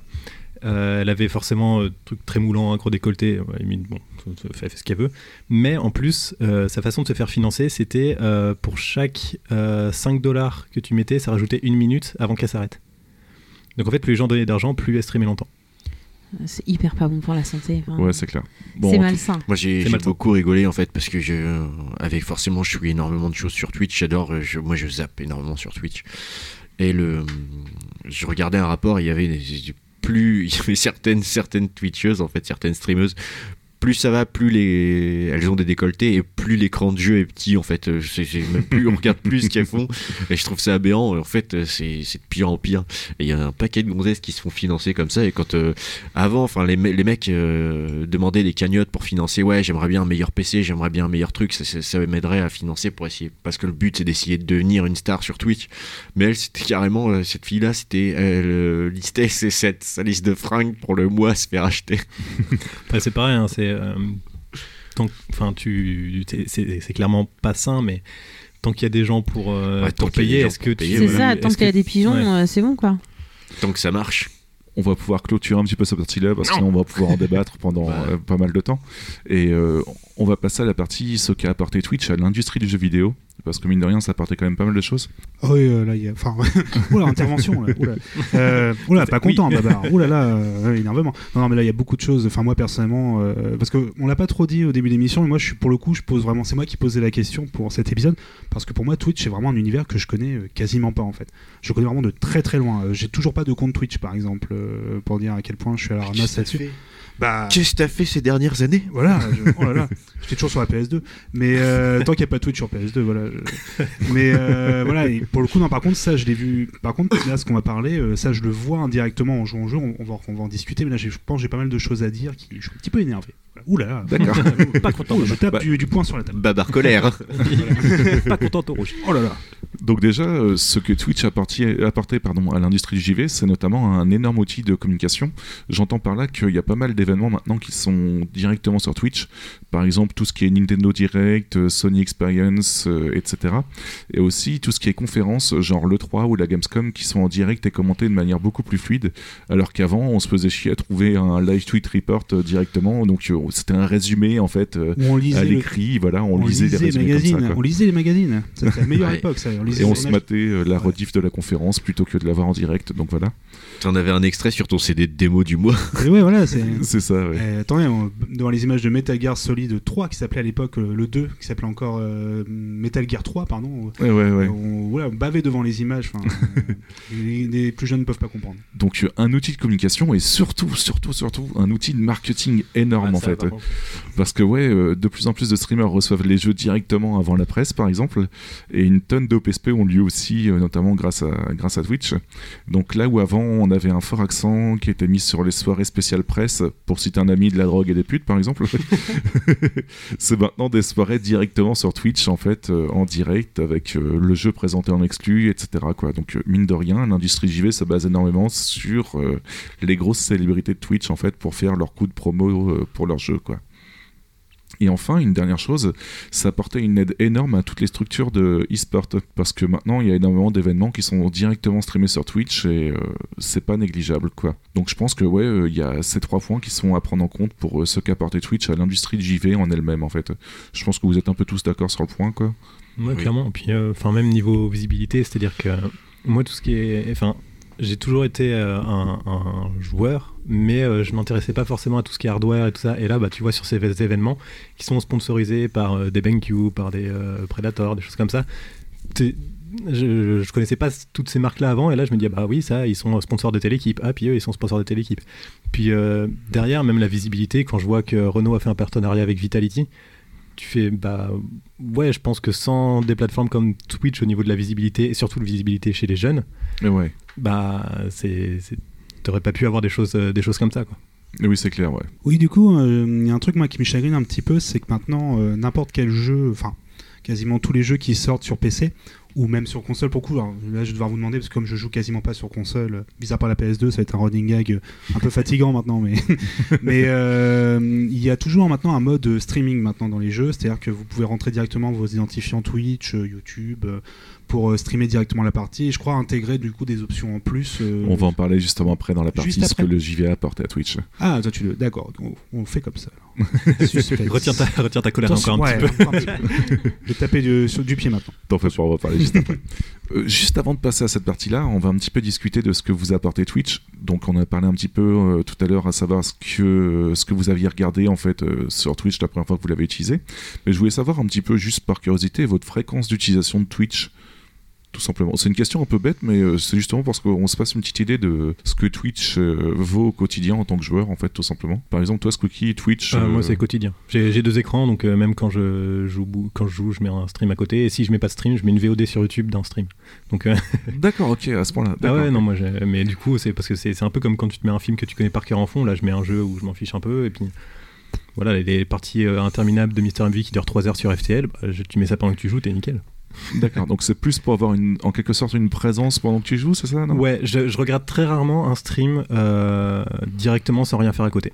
D'accord. C'est très rare. C'est en général que les compétitions, les gros événements. quoi. Ok. Et toi, Sushi, du coup, euh, ton utilisation de Twitch, en fait, ta fréquence? Euh, moi, je dirais à peu près une fois par semaine, voire deux.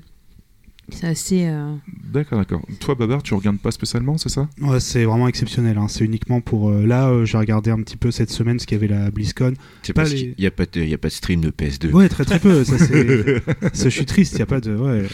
Il y a pas de, je sais pas, il y a pas de partie de Taxi 3 ou de Paris-Marseille Racing World Tour, des très grands jeux euh, PS2. Euh, attends, C'était quoi ce jeu euh, Le jeu où tu conduis des camions là? Il y a American Truck Simulator ou Euro Non, non, non, non, euh, par le, le jeu de course de camions euh, est Oula, super ouf. Euh, il y en a tellement. C'était sur Dreamcast, euh, peut-être. euh, ouais, mais il y a eu un portage. Ouais, c'est ça. 18 Wheelers, 18 comme ça. Wheelers. ouais, ouais. Grand jeu, ça aussi. Est-ce qu'on peut juste quand même revenir vite fait sur un, un Paris-Marseille Paris-Marseille Racing World Tour Edition, parce que c'est le Ouais. numéro 3 de la série Paris-Marseille Ah, Racing. donc il y en a eu plusieurs en plus. Oui, il y en a eu deux sur gros jeu. PS1. Et... Ah oui, non, mais ça me fait très peur de Grosse ça. simulation arcade. Ça me fait très très peur de, de savoir ça, d'ailleurs, euh, par cœur. Non, mais, Mais, je connais euh, aussi. hein. Paris-Marseille Racing 2, avec, qui a un background, il faut lire la notice, où chaque personnage a toute une histoire, dont un, c'est le personnage de Taxi, c'est Samina Série de Taxi qui a été remis dans le jeu. Oh merde. Grand, grand moment de. Je sais pas pourquoi je raconte tout ça. c'est- très triste. C'était avant les baumettes. Et toi, du coup, Fabien, quotidiennement aussi, quasiment. C'est. euh, Par contre, moi, je je regarde quasiment pas de gros shows. En fait, Je- mon plaisir, c'est de regarder des jeux en fait de, de tous les pays. La dernière fois, je regardais un streamer russe sur Street Fighter. Euh, mater tout ce qui me plaît. En fait, je je regarde la liste des jeux, je zappe, je zappe, je zappe. D'accord, d'accord. Donc, euh, on en a deux qui regardent quotidiennement, une qui regarde environ une fois par semaine, et euh, on a Babar qui regarde assez occasionnellement, du coup, alors. Euh, puis du coup, moi, alors, toi, juste une petite question, alors, juste après, on pourra te poser la question à toi, Yeti, mais Ouais. c'est juste, euh, vous regardez avec quel support? Twitch Bon, Twitch. toi, tu l'as dit sur ton ordinateur Ouais. principalement, Ouais. mais ce que, ce que je sais que Parfois moi, par- sur mobile, ouais. Voilà, parce que moi, j'ai- moi étonnamment, euh, j'utilise euh, du coup ma box pour. euh, parce que sur l'ordinateur, ça me dérange pas, mais comme j'aime bien. Comme, quand je sais que je vais regarder ça, je vais sûrement me poser. Entre guillemets, puis c'est les rares moments en fait où ma télé, voilà, je l'utilise pour regarder bah, la télé tout simplement. Pour moi, ce que Twitch considère, c'est une forme de, télé mine de rien. Et donc moi, pour le coup, Twitch, c'est pour ça, comme je me connecte pas à un compte ou quoi, j'ai pas besoin d'aller sur Internet, euh, voilà. Donc moi, je regarde avec ma télé. Je sais pas si vous. euh, En fait, j'ai le, en tant que joueur de WoW, du coup, j'ai le, j'ai une interface Twitch en fait qui me gère, euh, qui était anciennement Curse, qui a été racheté. En fait, que Twitch a mangé le, cette interface et ça me permet de gérer mes add-ons. Et en fait, du coup, bah, ça me met aussi Twitch en direct, donc toutes les chaînes en fait. Donc du coup, sur l'ordinateur, c'est, euh, dès que j'allume l'ordinateur, j'ai Twitch qui se lance obligatoirement et je regarde ça en fait en permanence euh, avec. euh, et c'est ce que moi j'ai l'option pour que ça me donne en fait le score des viewers, etc. Ouais, parce qu'il y a une application de bureau Twitch en plus Ouais. du site. euh. les fameuses applications Windows, c'est ça euh, Euh, je pense. c'est plus je sais pas, je ai même un- pas non, vraiment- non, ou comme Discord, c'est juste une, un C'est hein. je une app. que c'est une app Twitch en fait. C'est euh, sur téléphone jamais, un peu sur la console après, mais le, en fait, cette, cet add-on là, en fait, c'était vraiment en fait, ça me gérait mes add-ons sur WoW. C'est-à-dire que quand tu joues à WoW, tu avais des add-ons en fait pour te faciliter la vie dans le jeu, et en fait, Twitch, je sais plus par quel moyen en fait a racheté. Bah, ils ont racheté Curse. Ouais, ils fait, ont racheté. Curse, bah, c'est- ils ont été rachetés par Amazon et Amazon rachète plein de trucs. Ouais. Dont Curse. Voilà. Et du coup, euh, c'est euh, maintenant j'ai l'appli Twitch qui me gère mes euh, qui gère mes add-ons en plus de me fournir la télé. Du coup, euh, moi, pour ma part, euh, je regarde très très peu Twitch, à vrai dire. Je regarde juste pour des événements particuliers, genre euh, les conférences à l'E3 ou ce genre de gros événements-là. Mais ouais, non, je suis pas un très gros consommateur de Twitch, à vrai dire. Et euh, quand je le regarde, pour répondre à ta question, Babar, c'est euh, sur ma télé directement, sur l'application de la PS4, tout simplement. Euh, du coup, j'avais une deuxième question. Euh, tu, pardon, tu voulais intervenir, euh, Sushi? Non, du tout, non, je vous écoute. hein. pour moi. tu, regardes, tu regardes sur quoi du coup euh? Euh, euh, mon PC, mon PC essentiellement, parce que sur la PS4, vu que moi j'aime bien, euh, du coup, comme je disais tout à l'heure, parler avec, euh, avec les streamers, euh, sur la PS4 c'est un peu galère, donc essentiellement sur mon PC. Et du coup, j'ai une petite question un peu plus per- personnelle. Pour vous, ça vous a apporté quoi, Twitch, en tant que joueur? Grand silence. Ah non, mais c'est juste que j'ai Euh, l'impression de trop parler, donc euh, je me suis dit, je vais laisser un petit peu. assumer un plaisir coupable, boire des bières avec des potes devant des matchs de Street Fighter. Et toi, Babar, du coup Euh, euh, ouais, pour le coup, je te rejoins un peu. C'est un truc, moi, j'ai. Un peu comme on a déjà parlé, moi, je suis pas du tout. euh, retransmission, retransmission de matchs de sport, euh, foot, ni quoi que ce soit. Par contre, j'ai connu, euh, je connaissais pas du tout, c'était le fait de regarder des matchs de StarCraft 2 à l'époque, avec des potes, euh, bah, pour études, tout ça, gaming, la grande époque, même ça existe encore toujours maintenant. Et ce côté, moi, que j'avais pas connu, de regarder un match avec, comme tu dis, la bière, euh, la pizza et tout, c'est tout bête, mais moi, je pensais pas me prendre au jeu, et en fait, euh, t'es carrément dedans en train de gueuler n'importe quoi devant la télé en, en faisant un peu le con et tout. et C'est euh, clair, hein, c'est en génial, plus c'est un, un pote à moi qui était un peu fan de Street Fighter, mais que j'engrenais complètement. On se retrouve à faire des soirées en mode, euh, mais lui, mais je l'aime pas, il sert à rien, faut qu'il perde, allez. Bah là, là c'était les, les tournois de Overwatch. Alors je, je, enfin, je, je suis pas forcément fan des, des matchs voilà, de, de e-sport ou quoi que ce soit, mais le fait qu'on était c'est plus- prenant en fait. Voilà, c'est ça. C'est qu'on était plusieurs sur Discord, on était une bande de potes et on rigolait, on disait un peu n'importe quoi. Il y a ce côté vraiment, on était chacun chez nous, mais on regardait ça en même temps. Puis bah, c'était, enfin, il y a un côté, ouais, je comprenais un peu mieux, le côté supporter parfois de certains trucs en fait. C'est en fait c'est ce qui est bien, c'est de voir la dimension sportive du jeu vidéo qui est enfin qu'on on peut partager, on peut enfin la voir correctement sans, sans chercher, sans, sans que ce soit compliqué en fait. Je trouve ça beaucoup plus facile d'accès et plus agréable. Ouais, coup, c'est clair. on- Parce on que les peut, veaux, euh, quand même, mine de rien, à regarder euh, sur Twitch, c'est quand même plutôt cool. hein. Ouais, c'est plus facile, euh, c'est Ouais, ouais. c'est agréable quand même de se faire clair. des petites soirées euh, tournois et tout et puis euh, Ouais, et puis euh, je sais qu'avant on se dit aussi, ah, t'imagines en Corée, euh, ils ont du StarCraft à la télé et tout ça, c'est toujours été le grand, grand truc. Moi quand j'étais ado, c'était ah, là-bas, clair. des jeux vidéo à la télé, bah tu fais, bah aujourd'hui on peut aussi quoi. Et Ouais, c'est euh, clair. c'est cool. Et toi, du coup, Sushi, pour toi, ça t'a apporté quoi, euh, Twitch? Des connaissances. D'accord, donc toi, c'est principalement un outil de communication en quelque sorte et ça, de, connaître des choses, quoi, en fait. C'est ça, ouais, ça me permet d'apprendre euh, d'apprendre pas mal de choses parce que moi en général je suis la, la- la grosse relou qui pose plein de questions. euh, ah comment t'as fait ça? Comment tu comment t'as fait pour avoir ce jeu-là? Comme ça Enfin moi ça me, ça me permet d'apprendre pas mal de choses et puis de communiquer aussi avec plus de joueurs puisque moi en gén- je parle de jeux vidéo essentiellement avec mes amis donc euh, du coup ça me permet de parler avec d'autres personnes que, que du coup mes amis proches. euh. D'accord. Et toi, du coup, Squeaky, euh, Twitch, ça t'a apporté quoi, Bah, un peu tout, en fait. enfin, pas tout dans la vie, mais un peu tout ce qui a été dit. C'est-à-dire Ouais. que, euh, en gros, il y a effectivement ce côté euh, regarder les compétitions. On s'était fait des viewing parties avec des potes, pizza bière pour les finales de LoL un matin. Enfin, je sais pas, ça devait commencer à 6h du mat, on était euh, lendemain de soirée, regardez la finale. Non mais voilà, des, choses comme ça. Pareil, euh, des fois, euh, juste euh, regarder un événement sur Discord tous ensemble. Et aussi bah, juste de l'entertainment comme on disait tout à l'heure c'est à dire que bah, des fois tu, te mets un fond tu as des trucs qui te font marrer parce que tu même que ce soit pendant un farm d'un jeu ou, juste en fond comme ça tu, peux écouter un petit peu ce qui se dit et, et aussi bah, un peu des connaissances aussi euh, se dire bah voilà sur tel jeu euh, enfin clairement pour le speedrun hein, euh, c'est regarder comment ils font certaines choses t'as effectivement t'as toujours des tutos. Mais le fait de voir la façon dont c'est fait de façon fluide et dans une run c'est carrément bien. Et puis et puis ouais c'est avoir des, connaissances mais même des, des amis entre guillemets où quand tu te retrouves sur le même stream bah tu tu sais que tu es là un peu pour le même jeu, euh, pour la même personne, donc tu as de grandes chances d'avoir des centres d'intérêt euh, communs. Donc, euh, donc voilà, ça, c'est, ça, ça a beaucoup apporté. Et dernier truc aussi, avoir un avis sur un jeu. C'est-à-dire que, tiens, ce jeu-là, j'en ai entendu parler, est-ce que je me l'achète ou pas? Je vais voir en stream. Clairement, Red Dead Redemption 2, euh, Mhm. j'avais pas fait le 1, euh, le 2, tout le monde dit ouais, il est trop génial ça. Je fais ouais, est-ce que ça va me plaire? Parce que j'ai, enfin, moi, moi, j'en ai toujours entendu parler comme quoi c'était un GTA du Far West, et euh, je suis en mode bon, bah, c'est. Ouais, c'est notamment comme ça que c'est présenté. Ouais, c'est ça. Et donc, je me suis dit, c'est bon, bah, complètement GTA du Far West. c'est ça, mais le truc, c'est que je me suis dit, bon, GTA, c'est cool, mais, euh, mais voilà, sans plus. Et en fait, bah, je préfère le Far West. Du coup, ça va. C'est D'accord. ouais bah de toute façon un petit débat à part mais le Ce jeu-là, euh, c'est pareil. tout ce qui est Twitch par rapport aux jeux vidéo, c'est ce que je te, c'est ce qu'on disait la dernière fois, c'est que Gears of War 4 est sorti. Je me suis dit, est-ce que ça vaut le coup que je le prenne sur PC J'ai allumé un let's play euh, sur Twitch et puis en fait, le jeu c'est une daube. Bon bah voilà, c'est, Ouais, clairement. c'est, ça sert à ça aussi quoi. D'accord. Bah, J'en parlais tout à l'heure euh, d'avoir suivi AM euh, du coup euh, pour l'expérience, c'était passionnant de voir parce qu'il y a des moments où c'était purement de l'entraînement, c'était purement du training et on le voyait refaire plusieurs fois la même séquence. Des fois il découvrait un, un glitch, enfin pardon, un, un- j'ai oublié les termes d'ailleurs, une astuce. Non, euh, allez, a un glitch et allez écouter le, Oui, le voilà, podcast c'est horrible de dire que mon propre, enfin, via notre propre épisode, on le, j'ai oublié le terme, mon dieu. Euh, voilà, mais qu'on le, on le voit entre guillemets. Je me rappelle, c'était le fameux trick où, bon, si je t'en parle comme ça, mais où à un moment il pouvait passer des lasers grâce à un- une technique il devait lancer une grenade. Enfin bref, euh, et le voir qu'il découvrait ça en direct. Enfin, y a un côté bah, presque magique? Puis même quand il faisait son world record en direct, enfin, pareil, il y a un côté. euh, Et pareil, je connais, le jeu, je le, connaissais, mais pas du tout comme ça. Là, le jeu, je le voyais se faire euh, exploser. Mais c'était un côté, ouais, de, enfin voilà, c'était passionnant de découvrir euh, quelqu'un qui, en plus, expliquait tout ce qu'il faisait, quoi. C'était passionnant. Ok, ok. Donc on va passer à notre dernière partie, enfin à notre dernier point sur la deuxième partie, qui est notamment ce que le JV a apporté à Twitch. Donc Babar, c'est bon, tu vas pouvoir pousser ton petit Google euh, bientôt. Très contenu cette, cette colère quand même.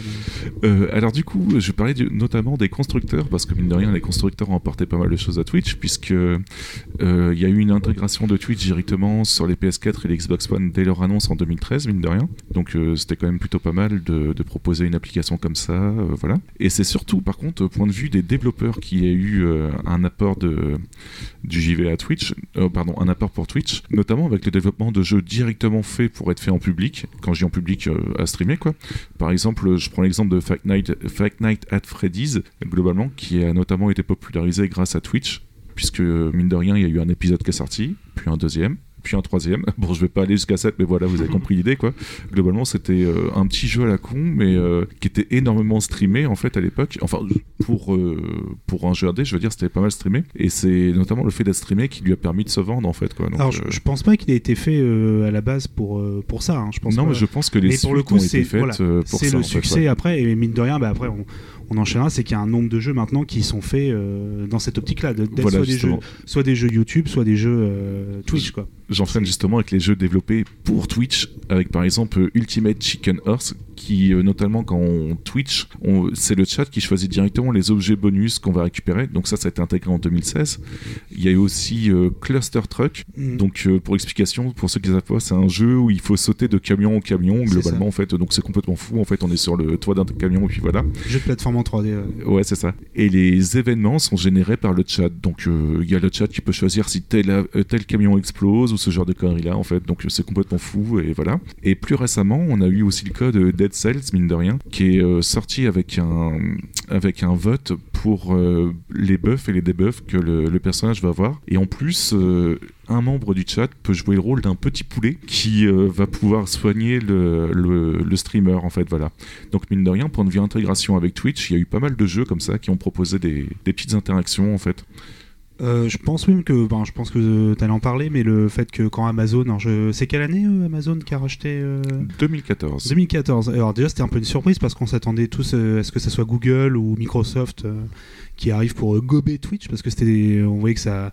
Bah, en fait, on se doutait, bah tiens, euh, Microsoft n'a pas encore de solution pour faire du stream, bah en fait, ou même Google ou n'importe qui. Finalement, c'est Amazon qui est passé par là. Et euh, Parce qu'ils n'ont pas réussi à racheter YouTube en fait. voilà. Et oui, c'est vrai.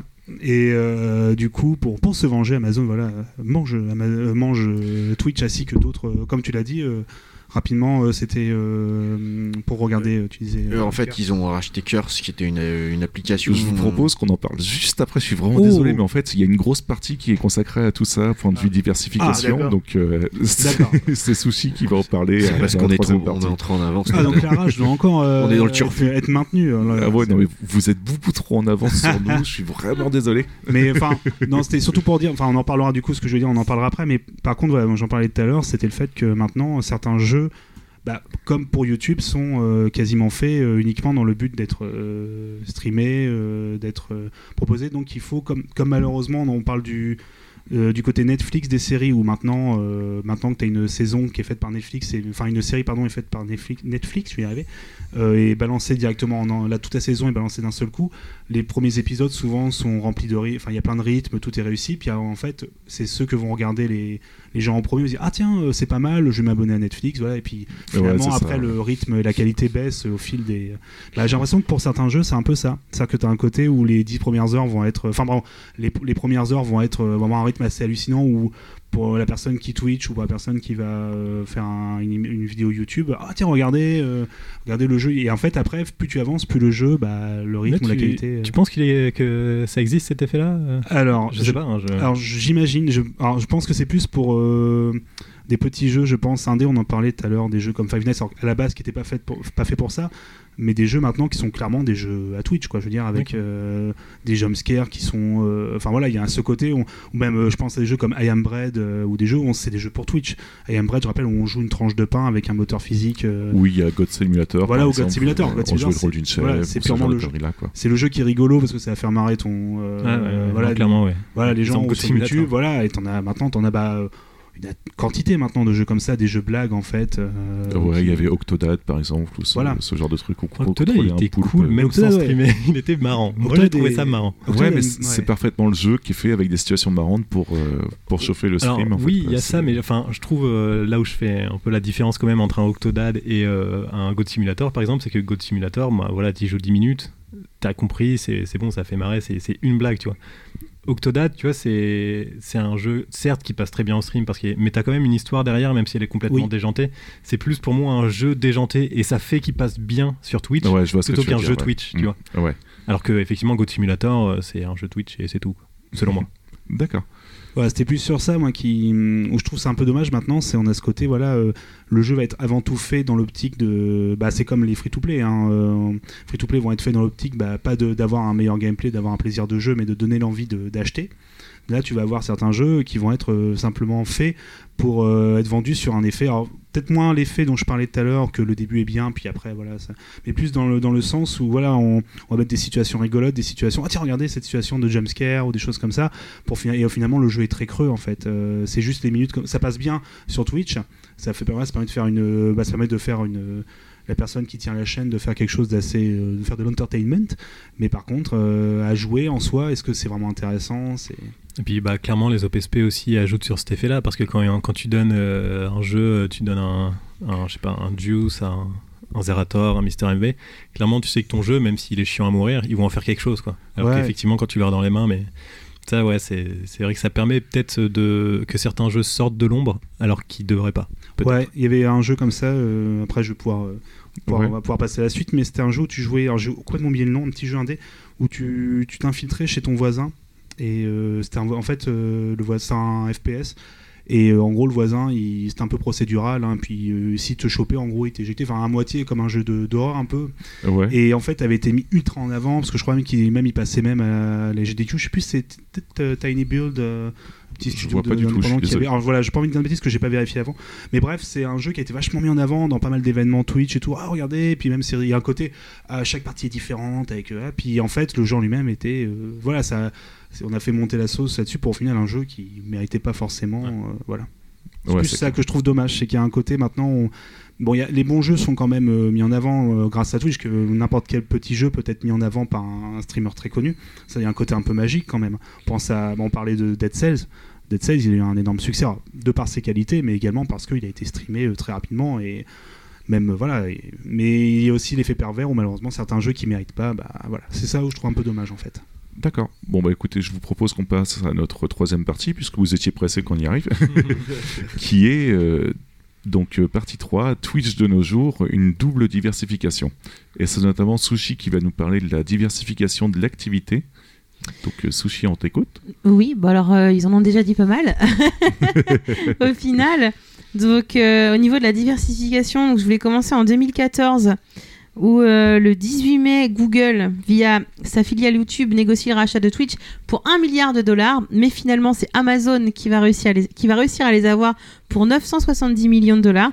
Emmett, alors cher, chien, je sais pas comment on dit, le PDG de Twitch explique que ce choix en pré- explique ce choix en précisant qu'Amazon est une entreprise qui partage les mêmes valeurs que Twitch, avec une vision sur le long terme quant au futur du site. Il précise aussi que Twitch garde son indépendance et son siège social. Amazon leur fournira des ressources supplémentaires afin d'améliorer les services du site. Donc, euh, du coup, voilà, donc ça a été racheté Oui, non, oui, pardon, parce que- oui, il faut qu'on explique euh, Souci, on, a, on partage un micro avec Sushi, donc ça peut être un peu la pauvre. Je ne voulais pas te couper, excuse-moi. bien en fait. Quoi. Moi j'ai vu, il lui a arraché le Oui, truc, euh, c'est violence. Désolé, c'est absolument pas le. Mais c'était juste pour euh, prévenir Amazon, on le répète euh, peut-être, mais c'est un des leaders au niveau des services euh, en- de serveurs en ligne en fait.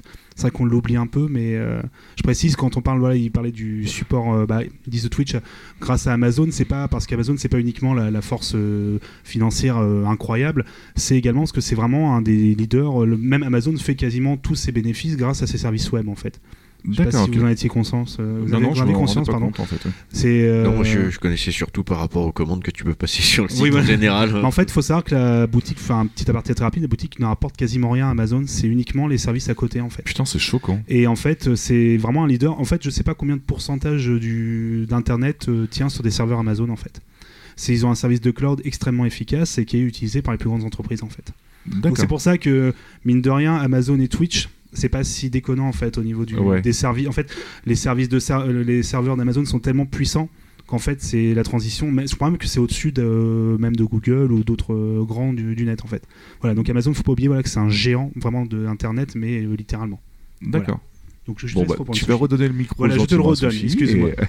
et- Et plus délicatement, s'il te plaît.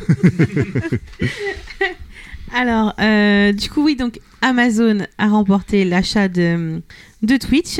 Euh, il faut savoir aussi qu'en 2014, euh, le site.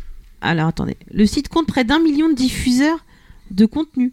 Donc, il est loin le petit début des euh, 30 000. euh, Ouais, ouais, c'est. donc là, on est arrivé à 1 million. Il faut savoir aussi qu'il est le plus grand consommateur de bande passante des États-Unis devant Facebook. Après, quand même, Google, Apple et Netflix, mais quand même devant Facebook. Donc. Ouais, c'est pas rien. non, voilà, c'est pas rien du tout, c'est quand même assez énorme. En 2016, du coup, euh, Twitch euh, annonce l'acquisition pour un montant non dévoilé de Curse, entreprise américaine qui possède des logiciels de clients VoIP, de gestion de, de mode, de jeux vidéo, ainsi que de nombreux forums et wikis. Donc, euh, de ce qu'on parlait tout à l'heure de, de WoW. En Donc- fait, c'est pas, je dis, je dis sur WoW principalement, mais c'était un générateur de hum, d'add-on et de modes en fait sur énormément de jeux Curse. Ouais, mais Ça permettait de, en fait, c'était une plateforme qui mettait à jour systématiquement euh, sur lesquels tu pouvais t'abonner ou non, et en fait qui gérait tous tes add-ons depuis des, ban- des, des données, en fait, enfin des, des banques de données. Ouais, puis il y avait ce côté euh, VoIP aussi, où pendant Oui, un moment sur, ça, sur, en euh, fait, League of Legends, ouais. si tu lançais une partie, ça te créait un channel euh, pour être avec, euh, avec les mecs avec qui t'es en partie alors que tu les connais pas. Ça a, ça a été abandonné, mais euh, ils étaient partis là-dessus, où t'avais le gros logo Curse en plein milieu de ton, ton image de chargement sur League of Legends. euh. Mais sinon, c'était ça qui les intéressait principalement, en dehors du, du système de gestion de mode qui n'est pas spécialement intéressant pour Twitch. Mais ouais, ouais, la gestion de la voix sur IP. en Oui, c'est le. C'est vrai qu'ils ont, ils ont, ils ont tenté de faire ça en fait. Curse, c'était, ouais, c'était ultra mal branlé, mais c'est vrai que j'ai oublié euh, dans la foulée. Mais ça permettait en fait, ils ont essayé aussi sur WoW, en- par- vu que tout le monde utilisait sur WoW pour Curse, en fait, à créer un channel en fait de discussion de base, à essayer de te mettre avec des, gens qui, enfin, pour euh, re- refaire les groupes, même en donjon, etc. Pour faciliter l'accès en fait et de proposer en fait les chats de guild ou chats de raid, etc. Et ça marchait pas sur Curse, enfin, c'était pas intéressant. t'a- T'avais euh, ton TeamSpeak, etc. Et Twitch l'a repris. Et du coup, en fait, ce qui a fait que ça marchait, enfin, ça a marché avec Twitch parce que TeamSpeak a fermé quasiment au même moment. Les gens étaient pas forcément sur Discord et vu que c'était Twitch qui gérait tes add-ons, tout le monde a essayé et s'est dit voilà, on est passé sur Twitch. Maintenant, la fonctionnalité est directement intégrée en jeu, donc il n'y a, plus d'intérêt. Mais euh, ça, ça nous a servi en fait au départ sur le- la transition en fait à là-dessus, ouais.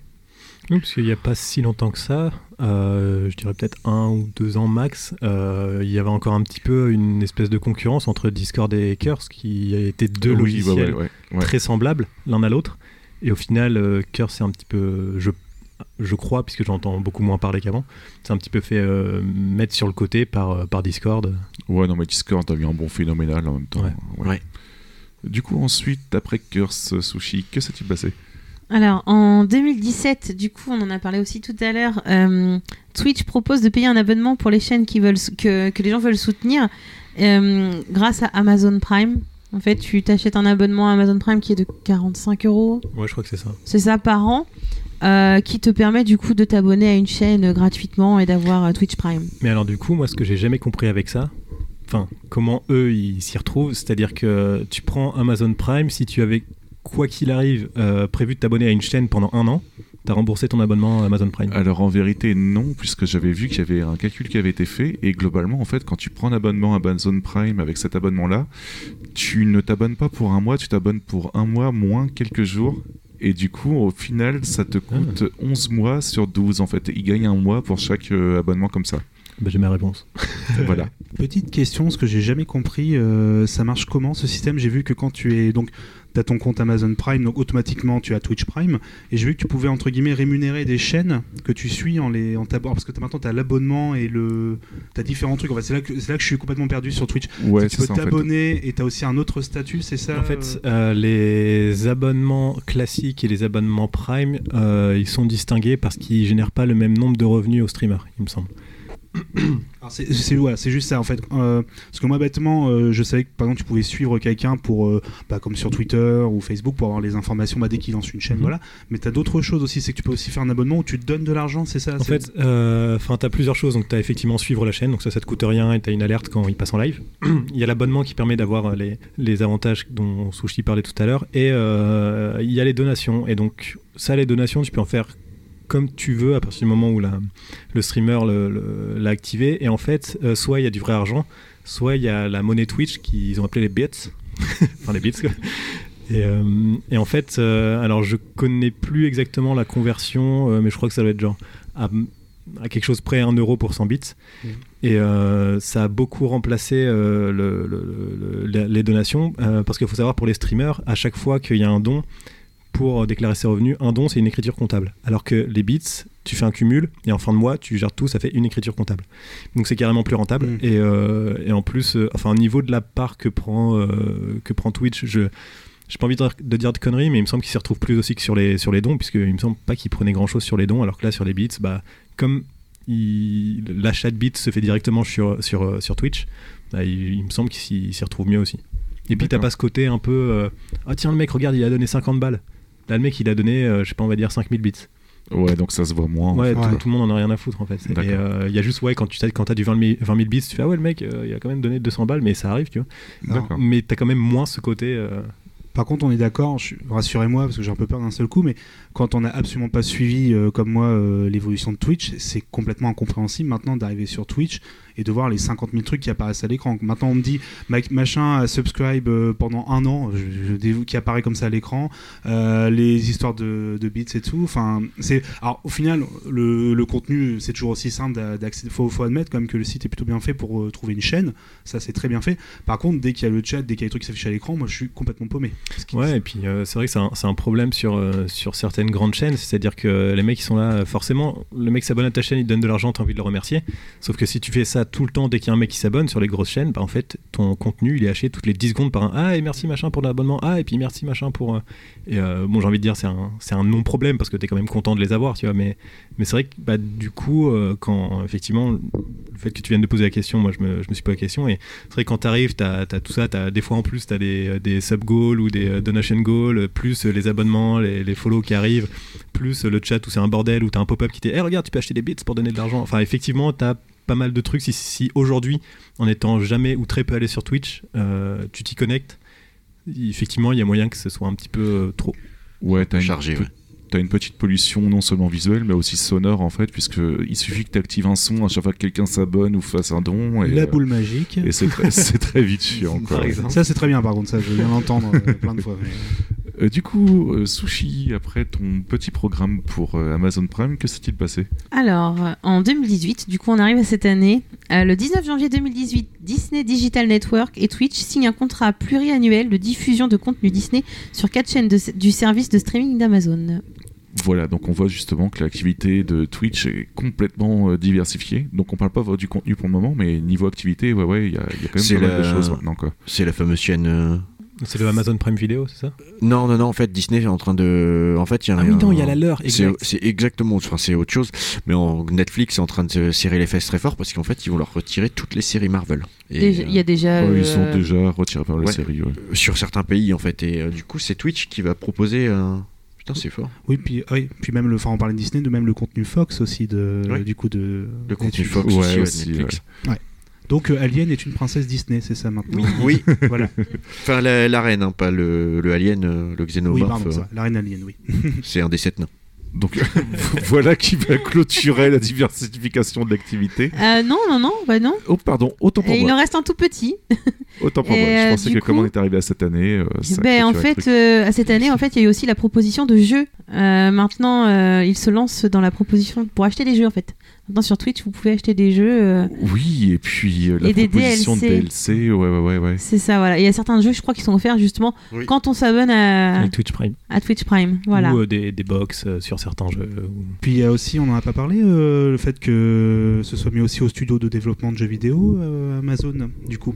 Alors c'est pas Twitch directement, mais. Ouais, mais c'est en rapport avec Twitch. vraiment, du coup, Oui. c'est un peu compliqué. Alors c'est en rapport avec. Twitch parce que oui c'est ça c'est qu'on bah en fait on, comme on n'a pas entendu parler c'est parce que ça a fait un flop assez hallucinant mais c'était euh, si mes souvenirs sont ils ont développé leur propre euh, euh, moteur du coup de moteur 3D je crois que c'était une version du CryEngine enfin faut que je revérifie mais mais en gros avec directement Twitch qui était implémenté dans le moteur et en fait pour que les diff bah, après revendre après ce, différent, ce moteur à différents développeurs pour que bah comme ça regardez l'intégration de Twitch est euh, fait dans le jeu. Les, streamers peuvent interagir encore plus avec leur public. Et c'était vraiment un truc que Amazon euh, voulait lancer grâce à Twitch en fait. Euh, donc Amazon devenait un éditeur enfin un éditeur de jeux vidéo euh, c'est un peu la boucle aussi quoi. Il devient l'éditeur des jeux qui va vendre après et streamer sur sa propre plateforme Mais oui, donc l'argent reste un peu dans le même euh, c'est un peu c'est clair. ouais. la boucle infinie Mais en tout cas, voilà, ouais, point de vue diversification de l'activité, euh, merci Sushi, mais ouais, on se rend compte que Twitch euh, est maintenant composé de plein de choses qui sont assez hallucinantes, quoi. Bah, en fait, ça me donne l'impression surtout que Twitch euh, grappille au fur et à mesure pas mal de petits trucs. Il Pour- mange le jeu vidéo. C'est ça en fait, il le... mais complètement en fait, mais il le mange pour devenir tellement énorme. Ça me rappelle Google un petit peu, mais euh, Moi, j'allais dire, ça me rappelle Webedia, mais Ceci est un autre débat. et du coup, point de vue diversification de contenu, euh, Sushi, euh, qu'est-ce que tu voudrais dire dessus? Alors, du coup, de base, Twitch, c'était essentiellement, donc comme on disait tout à l'heure, en fait, c'était euh, essentiellement du jeu vidéo, puisque C'était que du jeu vidéo, oui. Euh, puisque à la base c'était sur Justin TV, mais euh, voilà, vous avez entendu et tout ça. Et euh, maintenant, en fait, sur Twitch, eh bien, vous trouvez de tout. Il y a alors, euh, il y a des diffusions de recettes de cuisine. Donc, vous pouvez avoir des streamers qui vont vous faire un gâteau en direct. Attention. Euh, de l'unboxing, un peu comme sur, euh, sur YouTube. Et oui, mais l'unboxing, ça fonctionne plutôt bien. Faut pas croire. Des chaînes de blabla. En gros, le streamer se pose devant sa caméra et vous parlez, vous discutez Oui. avec lui. Donc c'est un peu un, un peu un psy, mais au prix d'Amazon Prime. Euh, permet de faire des blogs aussi. De- des blogs, des vlogs, pardon. Des, des vlogs, en gros, donc les vlogs, c'est en gros, vous vous filmez toute la journée, genre, regardez, bon bah là, euh, je vais aller m'acheter un livre, euh, je vais aller m'acheter de C'est la un peu le maillot. retour euh. du live casting qu'il y avait justement au tout début. Ouais, c'est ce que j'allais dire, c'est le retour à Justin TV Ouais, en c'est fait. ça, ouais. C'est ça en fait, mais oui, complètement. Parce que du coup, euh, euh, je pense qu'à l'époque de Justin TV, c'était c'était pas trop la mode des vlogs. Sauf qu'avec YouTube, on en a eu une, une, une quantité juste énorme. Et du- de tétrachier de, de contenu comme ça Tétrachier. Voilà, et du coup, les vlogs sont carrément démocratisés. Et du coup, sur Twitch, bah, ça vous permet de faire des vlogs, mais carrément en direct. Donc, euh, du coup, euh, c'est allez, venez les gars, on va acheter de la maillot. Euh, tout le monde s'en fout, mais tout le monde regarde. Donc, euh, non, mais c'est vrai, enfin, soyons honnêtes, hein, les C'est vlogs. vrai, non mais c'est. De base, tout le monde. Enfin, je veux dire, Ouais. il y a quoi d'intéressant à dire Regardez, bah, en fait, euh, je vais aller m'acheter un bouquin, euh, puis après, j'irai faire de l'essence. Bah, quand ta vie c'est de la merde, Mais c'est ça, mais tout le monde regardes, regarde. Non, mais tu regardes, bah, tu regardes quelqu'un qui a une meilleure vie que toi. C'est ce qu'on Bah, appelle c'est-à-dire vivre qu'en par fait, procuration. En fait. C'est la télé pense. avait énergie 12 maintenant et il faut que Twitch l'a aussi. hein. C'est ça, mais c'est ça. Et les vlogs, c'est carrément quelque chose qui fonctionne énormément. Enfin, moi, ça me- je trouve ça assez aberrant, mais ça fonctionne bien. Après, euh, moi j'aime beaucoup, euh, enfin dans ce qui sort du jeu vidéo sur Twitch, j'aime beaucoup les gens qui font euh, des, des choses manuelles euh, en dehors, genre je sais pas, des, sur des costumes d'Halloween par exemple. Hmm. Il y a plein de gens qui ont streamé leur euh, création de costumes d'Halloween sur Twitch. Ah oui, Moi, oui, je pense qu'il y, a- intéressant, il y a- il y y a- de tout. hein. Je pense qu'il doit y avoir du bricolage. euh. Oui, il y a même, euh, on a vu récemment un pote qui nous a montré ça, on a complètement bloqué une euh, viande en décomposition qui est mise dans un bocal qui est filmé H24. Donc tu peux, tu peux suivre la décomposition d'un morceau de viande. Je euh, connaissais filmé. ça pour un hamburger de chez Oui. McDo en Alors, fait. qui était en- notamment Qui s'est jamais ça. en décomposé, Norvège. en fait. En Norvège. Ouais. euh, non, pas en Norvège, pardon, excusez-moi, en Islande. Le C'est dernier ça, McDo qui avait été fermé et qui est mis sous, clo- sous cloche. Oui, du coup il est vide. C'est ça, Ah, voilà. vide. Mais on peut le. Mais là, pour le coup, sur Twitch, tu avais une chaîne comme ça où on voyait des morceaux de viande en décomposition. Euh, Voilà, c'est. Faites des dons. Ouais, oui, c'est ça, c'est un peu. On, on a complètement bloqué, on fait OK, c'est maintenant Twitch, c'est ça aussi. euh. Du coup, ça m'amène à une grosse question parce que vu la diversification du contenu, euh, est-ce que vous pensez qu'un jour euh, va y avoir un site qui va ouvrir avec la partie jeux vidéo Twitch comme on a eu pour Justin TV ou, euh, Non. Je pense que le jeu vidéo prend encore une trop grosse place. euh, Ouais, ouais, je pense Ouais, aussi. hein. Il ne oui. reste pas assez. Ça plus, ça. Serait mais, très drôle euh, quand mais même. hein. méfiez-vous quand même des vlogs, hein, euh, sincèrement. méfiez-vous. des- Je suis sûre qu'on peut trouver sur Twitch une chaîne où il y a quelqu'un qui filme son poisson rouge. Je, je sais pas pourquoi. Je Oui, suis bien sûr. persuadée qu'on peut en Bien trouver sûr. un.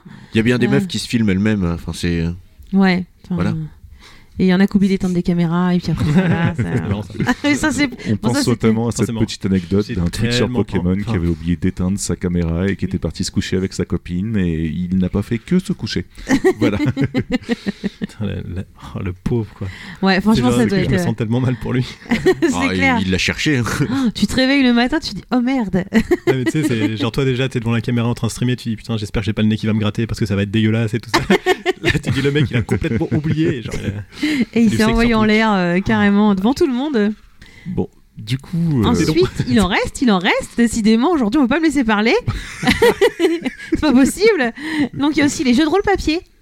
Ouais. Donc, en fait, en gros, c'est des, bon, des gens qui se filment en train de faire des jeux de rôle papier. Ça peut être plutôt pas mal. Je trouve quand tu veux vraiment apprendre à jouer. Mais tu as au Gaming TV justement qui Ouais, propose des eux, parties de peu, jeux de rôle euh, papier, non? Ah, ils ont eu du budget, quoi. C'est Oui, pas- voilà. Mais oui, oui, ils Après, fait, euh. Ouais, tout à fait. Et les podcasts aussi. Certains euh, podcasts audio, enfin du moins un podcast dont je parlerai tout à l'heure, euh, se filment en train d'enregistrer le podcast. Ce qui fait que vous Ah, pouvez les... fout là Mais nous on se filme pas nous. Pourquoi tu Nous, fais euh, pas Pourquoi vous faites pas ça Parce qu'on n'a pas la fibre, tout simplement, très Ah, cher bah voilà. On a le même Déjà, toujours, ouais. toujours le même problème en fait. Toujours la fibre. Euh, et en fait, donc, donc, on- les gens se, se filment en train d'enregistrer leur podcast audio. Donc ça permet de donner un peu un visage à, à ces gens qu'on entend. euh. C'est surtout que ça permet d'avoir des commentaires en direct et mine de rien, euh, ça fait pas mal d'interactions en fait pour ce genre de choses quoi. Je trouve ça euh, très très marrant ce, ce retournement de veste mine de rien de Twitch parce qu'au tout début euh, c'était même si tu streamais par exemple des jeux de société tu te faisais euh, bannir euh, c'était vraiment uniquement jeux vidéo quoi et c'était impossible de faire autre chose quoi et euh, au fur et Ouais, à mesure mais- il y a eu les podcasts voilà mais c'est euh, c'est assez enfin voilà c'est euh, je trouve ça enfin je sais pas je trouve ça assez drôle d'un seul coup d'avoir vraiment ouvert les vannes pour euh, tout et voilà au début on m'a dit la cuisine euh, Enfin, voilà, maintenant c'est vraiment euh, bah, on stream histoire de voilà, dès qu'il y a un rachat par Amazon, j'ai l'impression bah, faut faire le maximum de vues donc on ouvre L'argent amène l'argent tout Voilà. simplement. turbo thune à fond. voilà. Euh, on, on a perdu pas mal de temps au fur et à mesure sur cette grosse grosse deuxième partie. Euh, Sushi, est-ce qu'on peut boucler là ou est-ce que tu avais encore une dernière partie et je viens de encore te couper la parole Non, c'est bon. D'accord. Je t'ai fait ce regard pour installer le suspense. Non, non, pas du tout. C'est bon, j'ai fini. euh. On va arriver un petit peu sur la deux petites phrases pour conclure cette grosse partie. Euh, du coup, euh, Babar, tu nous demandais qu'est-ce que Twitch avait apporté aux jeux vidéo. Et Sushi et moi, on a essayé de résumer un petit peu les choses correctement.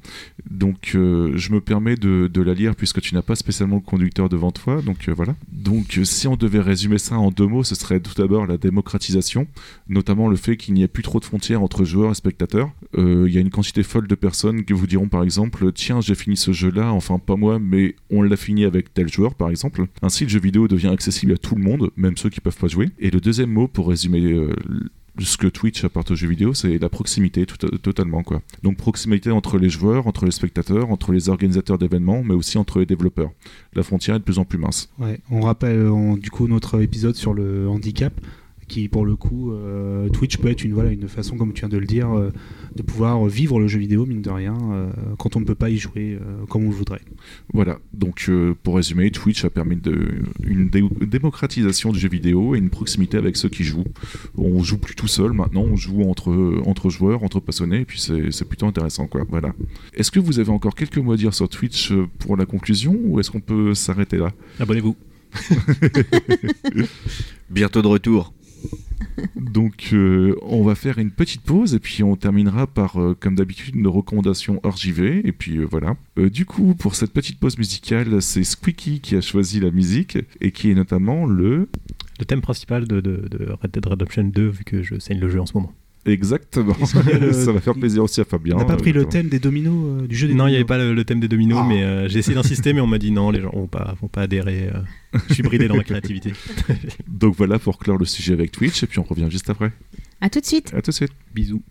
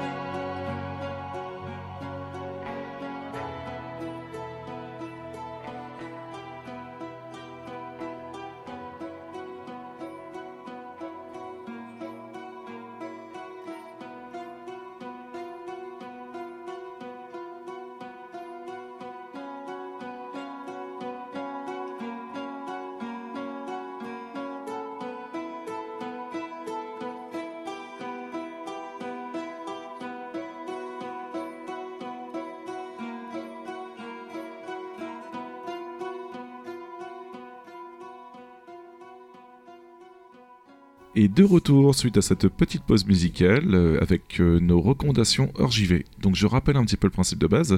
Donc on va recommander un produit culturel, que ce soit un livre, un film, une série, de la musique ou même une sortie, en deux minutes et on va tenter de répondre aux questions. Enfin tenter de répondre. Non, le principe c'est de répondre à ces questions plutôt, qui sont c'est quoi, de quoi ça parle et pourquoi vous le recommandez tout simplement. Donc euh, cette fois-ci, on va privilégier nos invités. Donc euh, Fabien, qu'est-ce que tu aurais à nous recommander? Alors en fait, moi je vais un peu parler d'un comics que j'ai adoré ces derniers temps, c'est Batman Metal. J'ai bah, entamé la première partie, il faut que il faut que j'apprenne la deuxième et la troisième qui va sortir bientôt, qui est une histoire en fait qui fait écho à la résurrection de Batman en fait à travers le, le cycle de Grant Morrison, la mort de Batman et où en fait euh, ça relie énormément de choses dans l'univers DC, notamment le New 52, et où on apprend qu'en fait un démon qui cherche à détruire le multivers va s'incarner à travers Batman. Et donc ça va être la quête de Batman euh, à travers en fait Batman Metal. Pourquoi? Parce qu'il doit, euh, il fait le lien entre ces métaux et lui-même, qui ont servi en fait à, restaurer ce démon et donc qui va être la nouvelle saga super sympa de, de Batman. Vraiment ben, bon comics, bien dessiné, bien amené. D'accord sorti en donc trois tomes chez, bah, chez Urban, hein, qui, fait qui continue le très bon travail. Et donc que je recommande, si vous cherchez un bon comics de Batman, celui-ci vaut vraiment le coup. D'accord. Et les trois tomes sont déjà sortis vous savez Alors les deux premiers sont disponibles, le troisième sort là ces prochains jours, mi-novembre si je me trompe pas. D'accord, ok. Donc euh, Batman Metal de Grant Morrison, c'est ça? Ok, euh, Pas Grant Morrison, Zack Snyder. Grant Morrison avait écrit la première, enfin la première partie entre guillemets, la mort de Batman. Ok, ok. Bon bah à lire en tout cas. Euh, Squeaky, de ton côté, tu aurais quoi comme recommandation en JV à nous faire? Euh, moi, ce serait un film euh, qui, là, aujourd'hui, est sorti il n'y a pas longtemps. c'est Bohemian Rhapsody. Donc, comme vous en doutez, c'est sur Metallica. Non, pas du tout.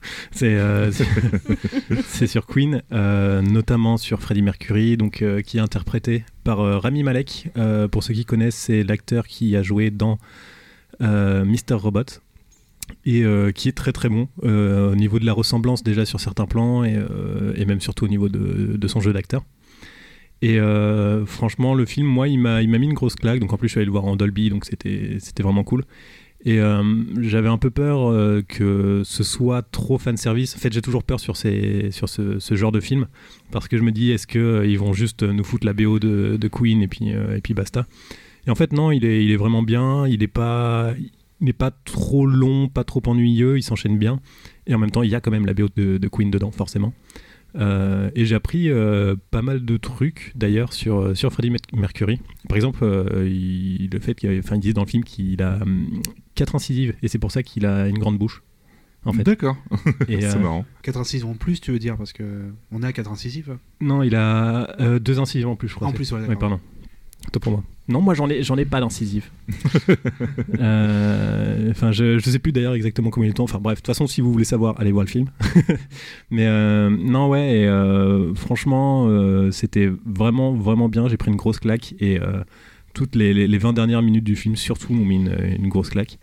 Et ça permet. en fait, ce qui est bien, c'est que ça permet de découvrir le, le personnage et c'est pas c'est pas non plus sur euh, la tristesse euh, de, de qu'il soit parti ou des choses comme ça. Au contraire, c'est plus son côté euh, jovial avec forcément les, les côtés un peu moins, un peu plus sombres de sa carrière forcément. Mais, mais voilà, c'est pareil. J'avais un peu peur par rapport au traitement de son homosexualité. J'avais peur que ce soit un peu trop par rapport à, toutes les polémiques qu'il peut y avoir aujourd'hui. que ce soit trop moralisateur et que enfin qu'en fait le côté moralisateur desserve l'histoire son histoire à lui et en fait, non, c'est vraiment bien fait parce qu'en fait, son, bah, son homosexualité est juste traitée comme euh, une vie de couple de, n'importe qui d'autre. Avec euh, forcément la célébrité qu'il avait, c'était un, peu plus que euh, juste un mec random qui avait une histoire homosexuelle. Mais voilà, c'est pas. Enfin voilà, moi j'allais voir un film sur Freddie Mercury, pas sur le côté homosexuel de Freddie Mercury. Et donc forcément c'est présent parce que c'est quelque chose qui a eu de l'impact dans sa vie mais c'est pas c'est pas pompeux c'est vraiment c'est vraiment bien, bien abordé, moi j'ai trouvé. J'ai aucune idée de qui est à la réalisation, mais euh, pareil, très bien réalisé, euh, même. Euh, tu sais peut-être, Baba Non, j'ai plus le nom, mais par contre, il y a eu des gros, gros, grosses histoires. Il a été même viré, le réalisateur quelques semaines avant la fin des, euh, fin des derniers shoots. Enfin, mais il a quand même son nom. Enfin, c'est toute une histoire en fait. Les derniers plans ont été, il a été écarté du, du projet en fait.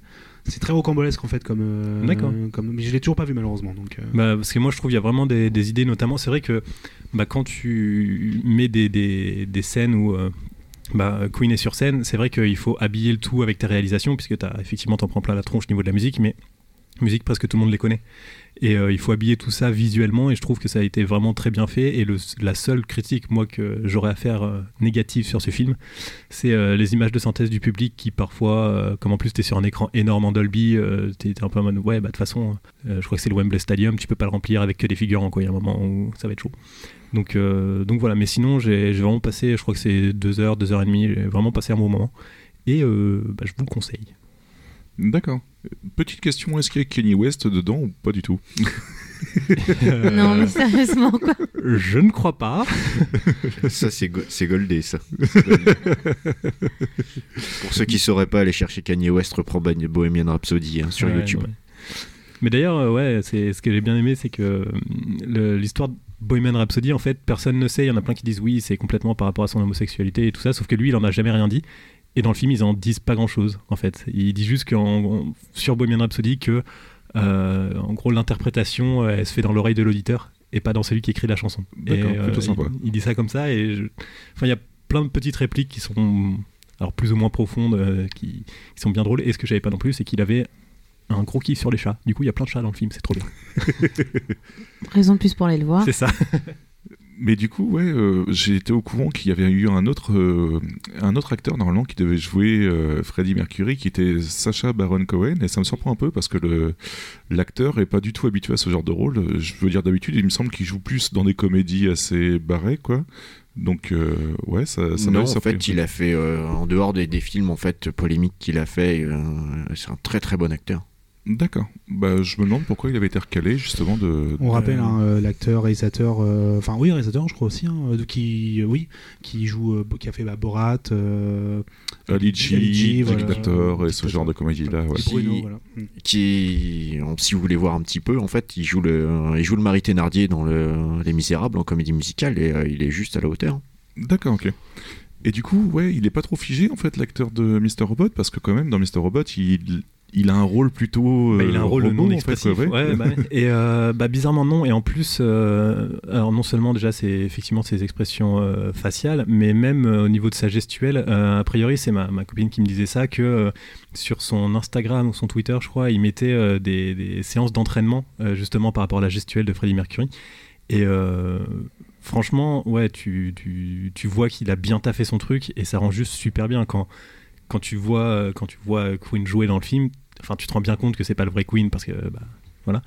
Mais euh, enfin, c'est pas les vrais Queen. Mais euh, mais ouais, non, t'es complètement dedans et très immersif et, euh, et ouais, moi j'ai plongé dedans euh, directement. D'accord. Bon bah en tout cas, on recommande aussi euh, Bohemian Rhapsody. Ok. En ce moment au cinéma, je pense encore pendant quelques semaines, mais euh, ouais. Euh, du coup, de ton côté, Sushi, qu'est-ce que tu aurais recommandé? Un podcast. Donc, euh, c'est B7 Games. c'est ça, je, fais- je fais notre propre pub. Euh, non, c'est un podcast qui s'appelle P- Poudcast. Donc, le Poudcast, qui est donc un podcast qui parle d'Harry Potter et de tout son univers. D'accord. D'où Poud pour. euh, voilà, Poudlard, pour du coup. Poudlard, oui, voilà. Ouais. Donc euh, c'est cinq chroniqueurs normands qui sont enfin pas vraiment de chez nous parce qu'ils sont ils sont à Caen et euh, donc du coup c'est cinq chroniqueurs euh, de Caen euh, qui à peu près tous les 15 jours font un numéro donc euh, qui tourne forcément sur Harry Potter. Donc soit un film soit euh, un sujet précis par exemple les transports magiques les métiers dans l'univers d'Harry Potter ou alors les potions. Enfin vraiment ça, tourne tout autour. Et ça permet enfin moi je sais que quand j'ai découvert ça m'a rappelé beaucoup de choses. Parce que c'est vraiment des gens hyper, enfin vraiment, vraiment, vraiment connaisseurs du sujet. Ce qui fait qu'il y a des fois, ils arrivent à, à te faire dire Ah, mais merde, ouais, c'est vrai, j'avais pas, j'avais pas vu ça comme ça, ou euh, ça, ça te révèle des trucs, ou là ils disent Ouais, non, mais c'est mal fait, donc J.K. Rowling, elle a, elle a mal fait le truc. Ça te permet d'avoir, je pense, enfin, de mon point de vue, une autre vision d'Harry Potter. Parce que ouais, donc plutôt intéressant, ouais. c'est ça, en fait, ça, ça va vraiment en profondeur. Après, ils sont assez proches euh, de leur euh, communauté. Parce qu'en fait, en gros, tout au début de chaque podcast, ils, euh, ils répondent au courrier des auditeurs. Donc, en gros, les auditeurs, des fois, posent des questions, mais enfin, je vous jure, vraiment, c'est hyper poussé. Et, euh, et ils y répondent du mieux qu'ils peuvent. euh, Enfin, ils sont vraiment hyper calés, quoi. C'est impressionnant parce que même moi qui, qui je trouve m'y connaissais plutôt pas mal en, sur le sujet, euh, j'ai appris des choses. J'ai été scotché. Ça m'a même donné envie de relire les Harry Potter. Donc c'est pour dire. Et du coup, c'est si vous êtes fan d'Harry Potter, évidemment, je vous le recommande.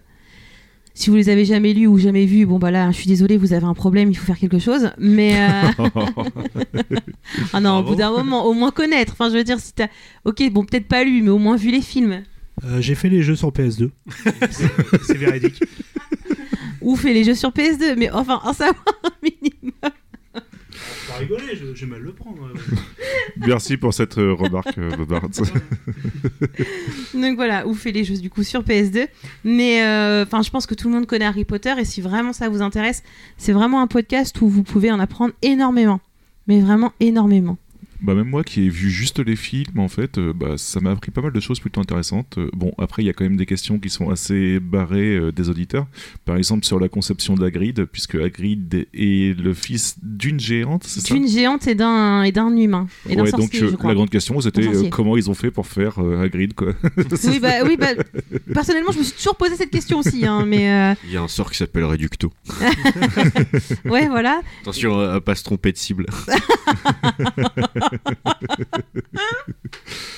T'avais la même question dans Shrek, justement, entre euh, l'âne et la, la, la dragonne, fait. c'est ça, pour l'âne et la dragonne.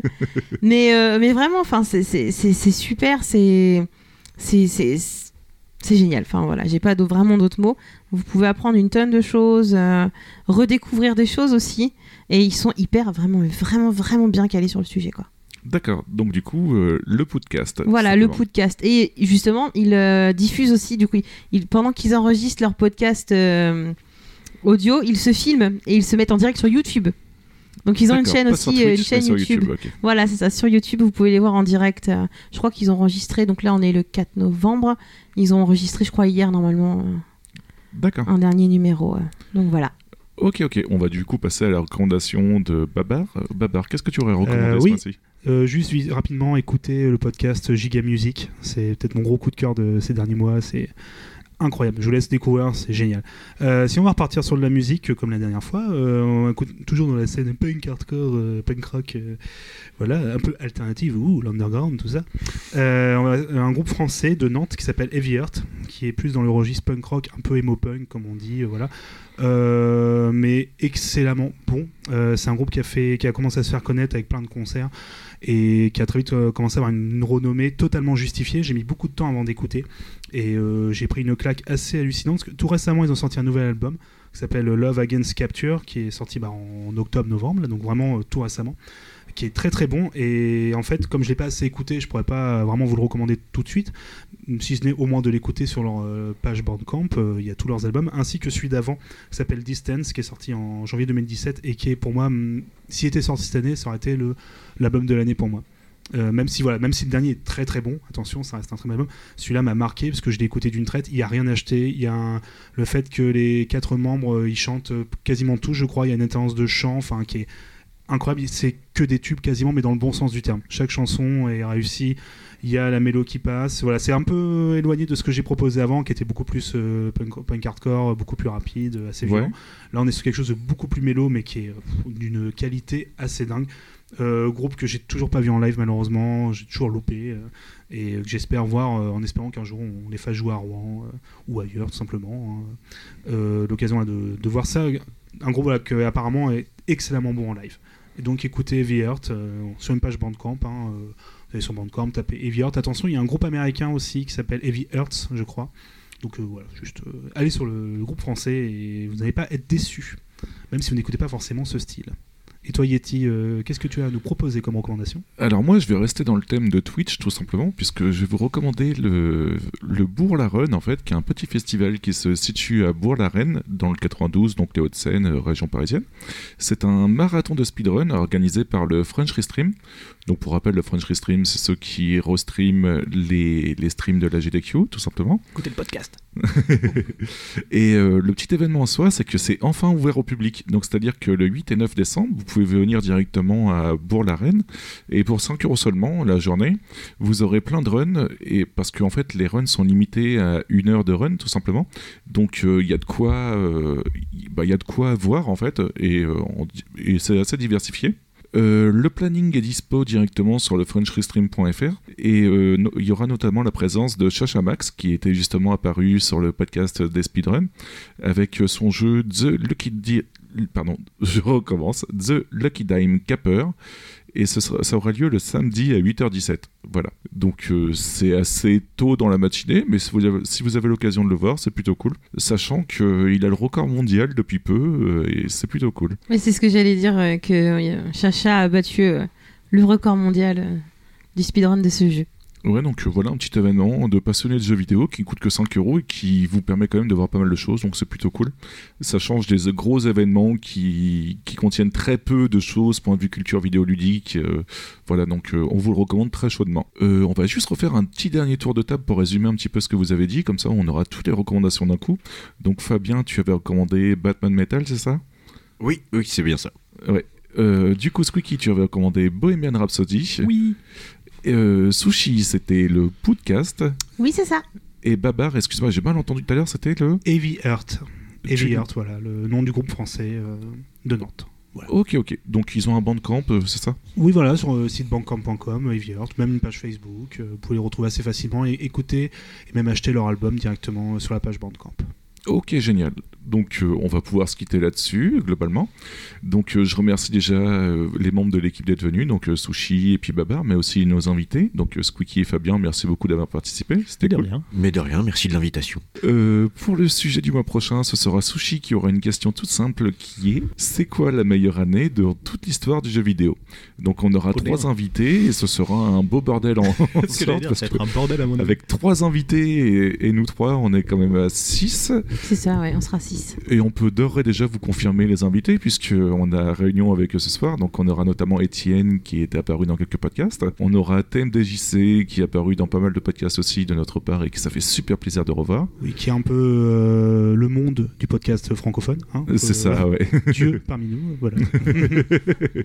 et on aura aussi euh, Terry de Level Max. Oui, Ça fait super plaisir de le recevoir puisque j'étais apparu Oui. dans un, un de ses podcasts et on n'avait pas eu l'occasion encore d'échanger euh, lors de nos podcasts. Donc voilà, écoutez Level Max aussi, oui. c'est ça. On va vous rappeler un petit peu où nous suivre sur les internets et, et les internets des invités. Donc vous pouvez nous retrouver sur Facebook, euh, sur la page de B-Side Games tout simplement. Et sur Twitter, vous allez pouvoir nous ressembler tout, nous re- retrouver pardon tous, donc euh, notamment notre Twitter avec euh, B-Side euh, underscore games. Sushi est dispo sur Sawako underscore O88. On a Babar qui dispose sur euh, BG underscore Babar. Pour ma part, vous pouvez me retrouver sur euh, Yetzati, tout simplement. Donc Y-E-T-Z-A-T-I. On a Squeaky qui dispose sur euh, Squeaky Squeak. Oui. C'est magnifique. Donc tout simplement Squeaky S-Q-U-I-C-K-Y S-Q-U-I-C-K. Et enfin, on a...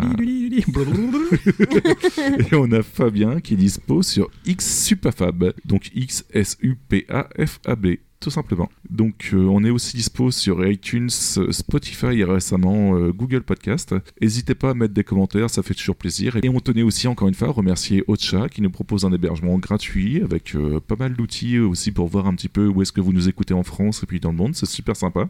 On est notamment, content qu'il y ait des Japonais des, des Américains qui nous écoutent. Ça fait toujours plaisir. Sur ce, je pense pas qu'on a grand chose à rajouter, donc on va vous laisser ici et puis on vous fait des bisous et on vous dit à la prochaine. À la prochaine. Ciao Salut Bisous. Au revoir.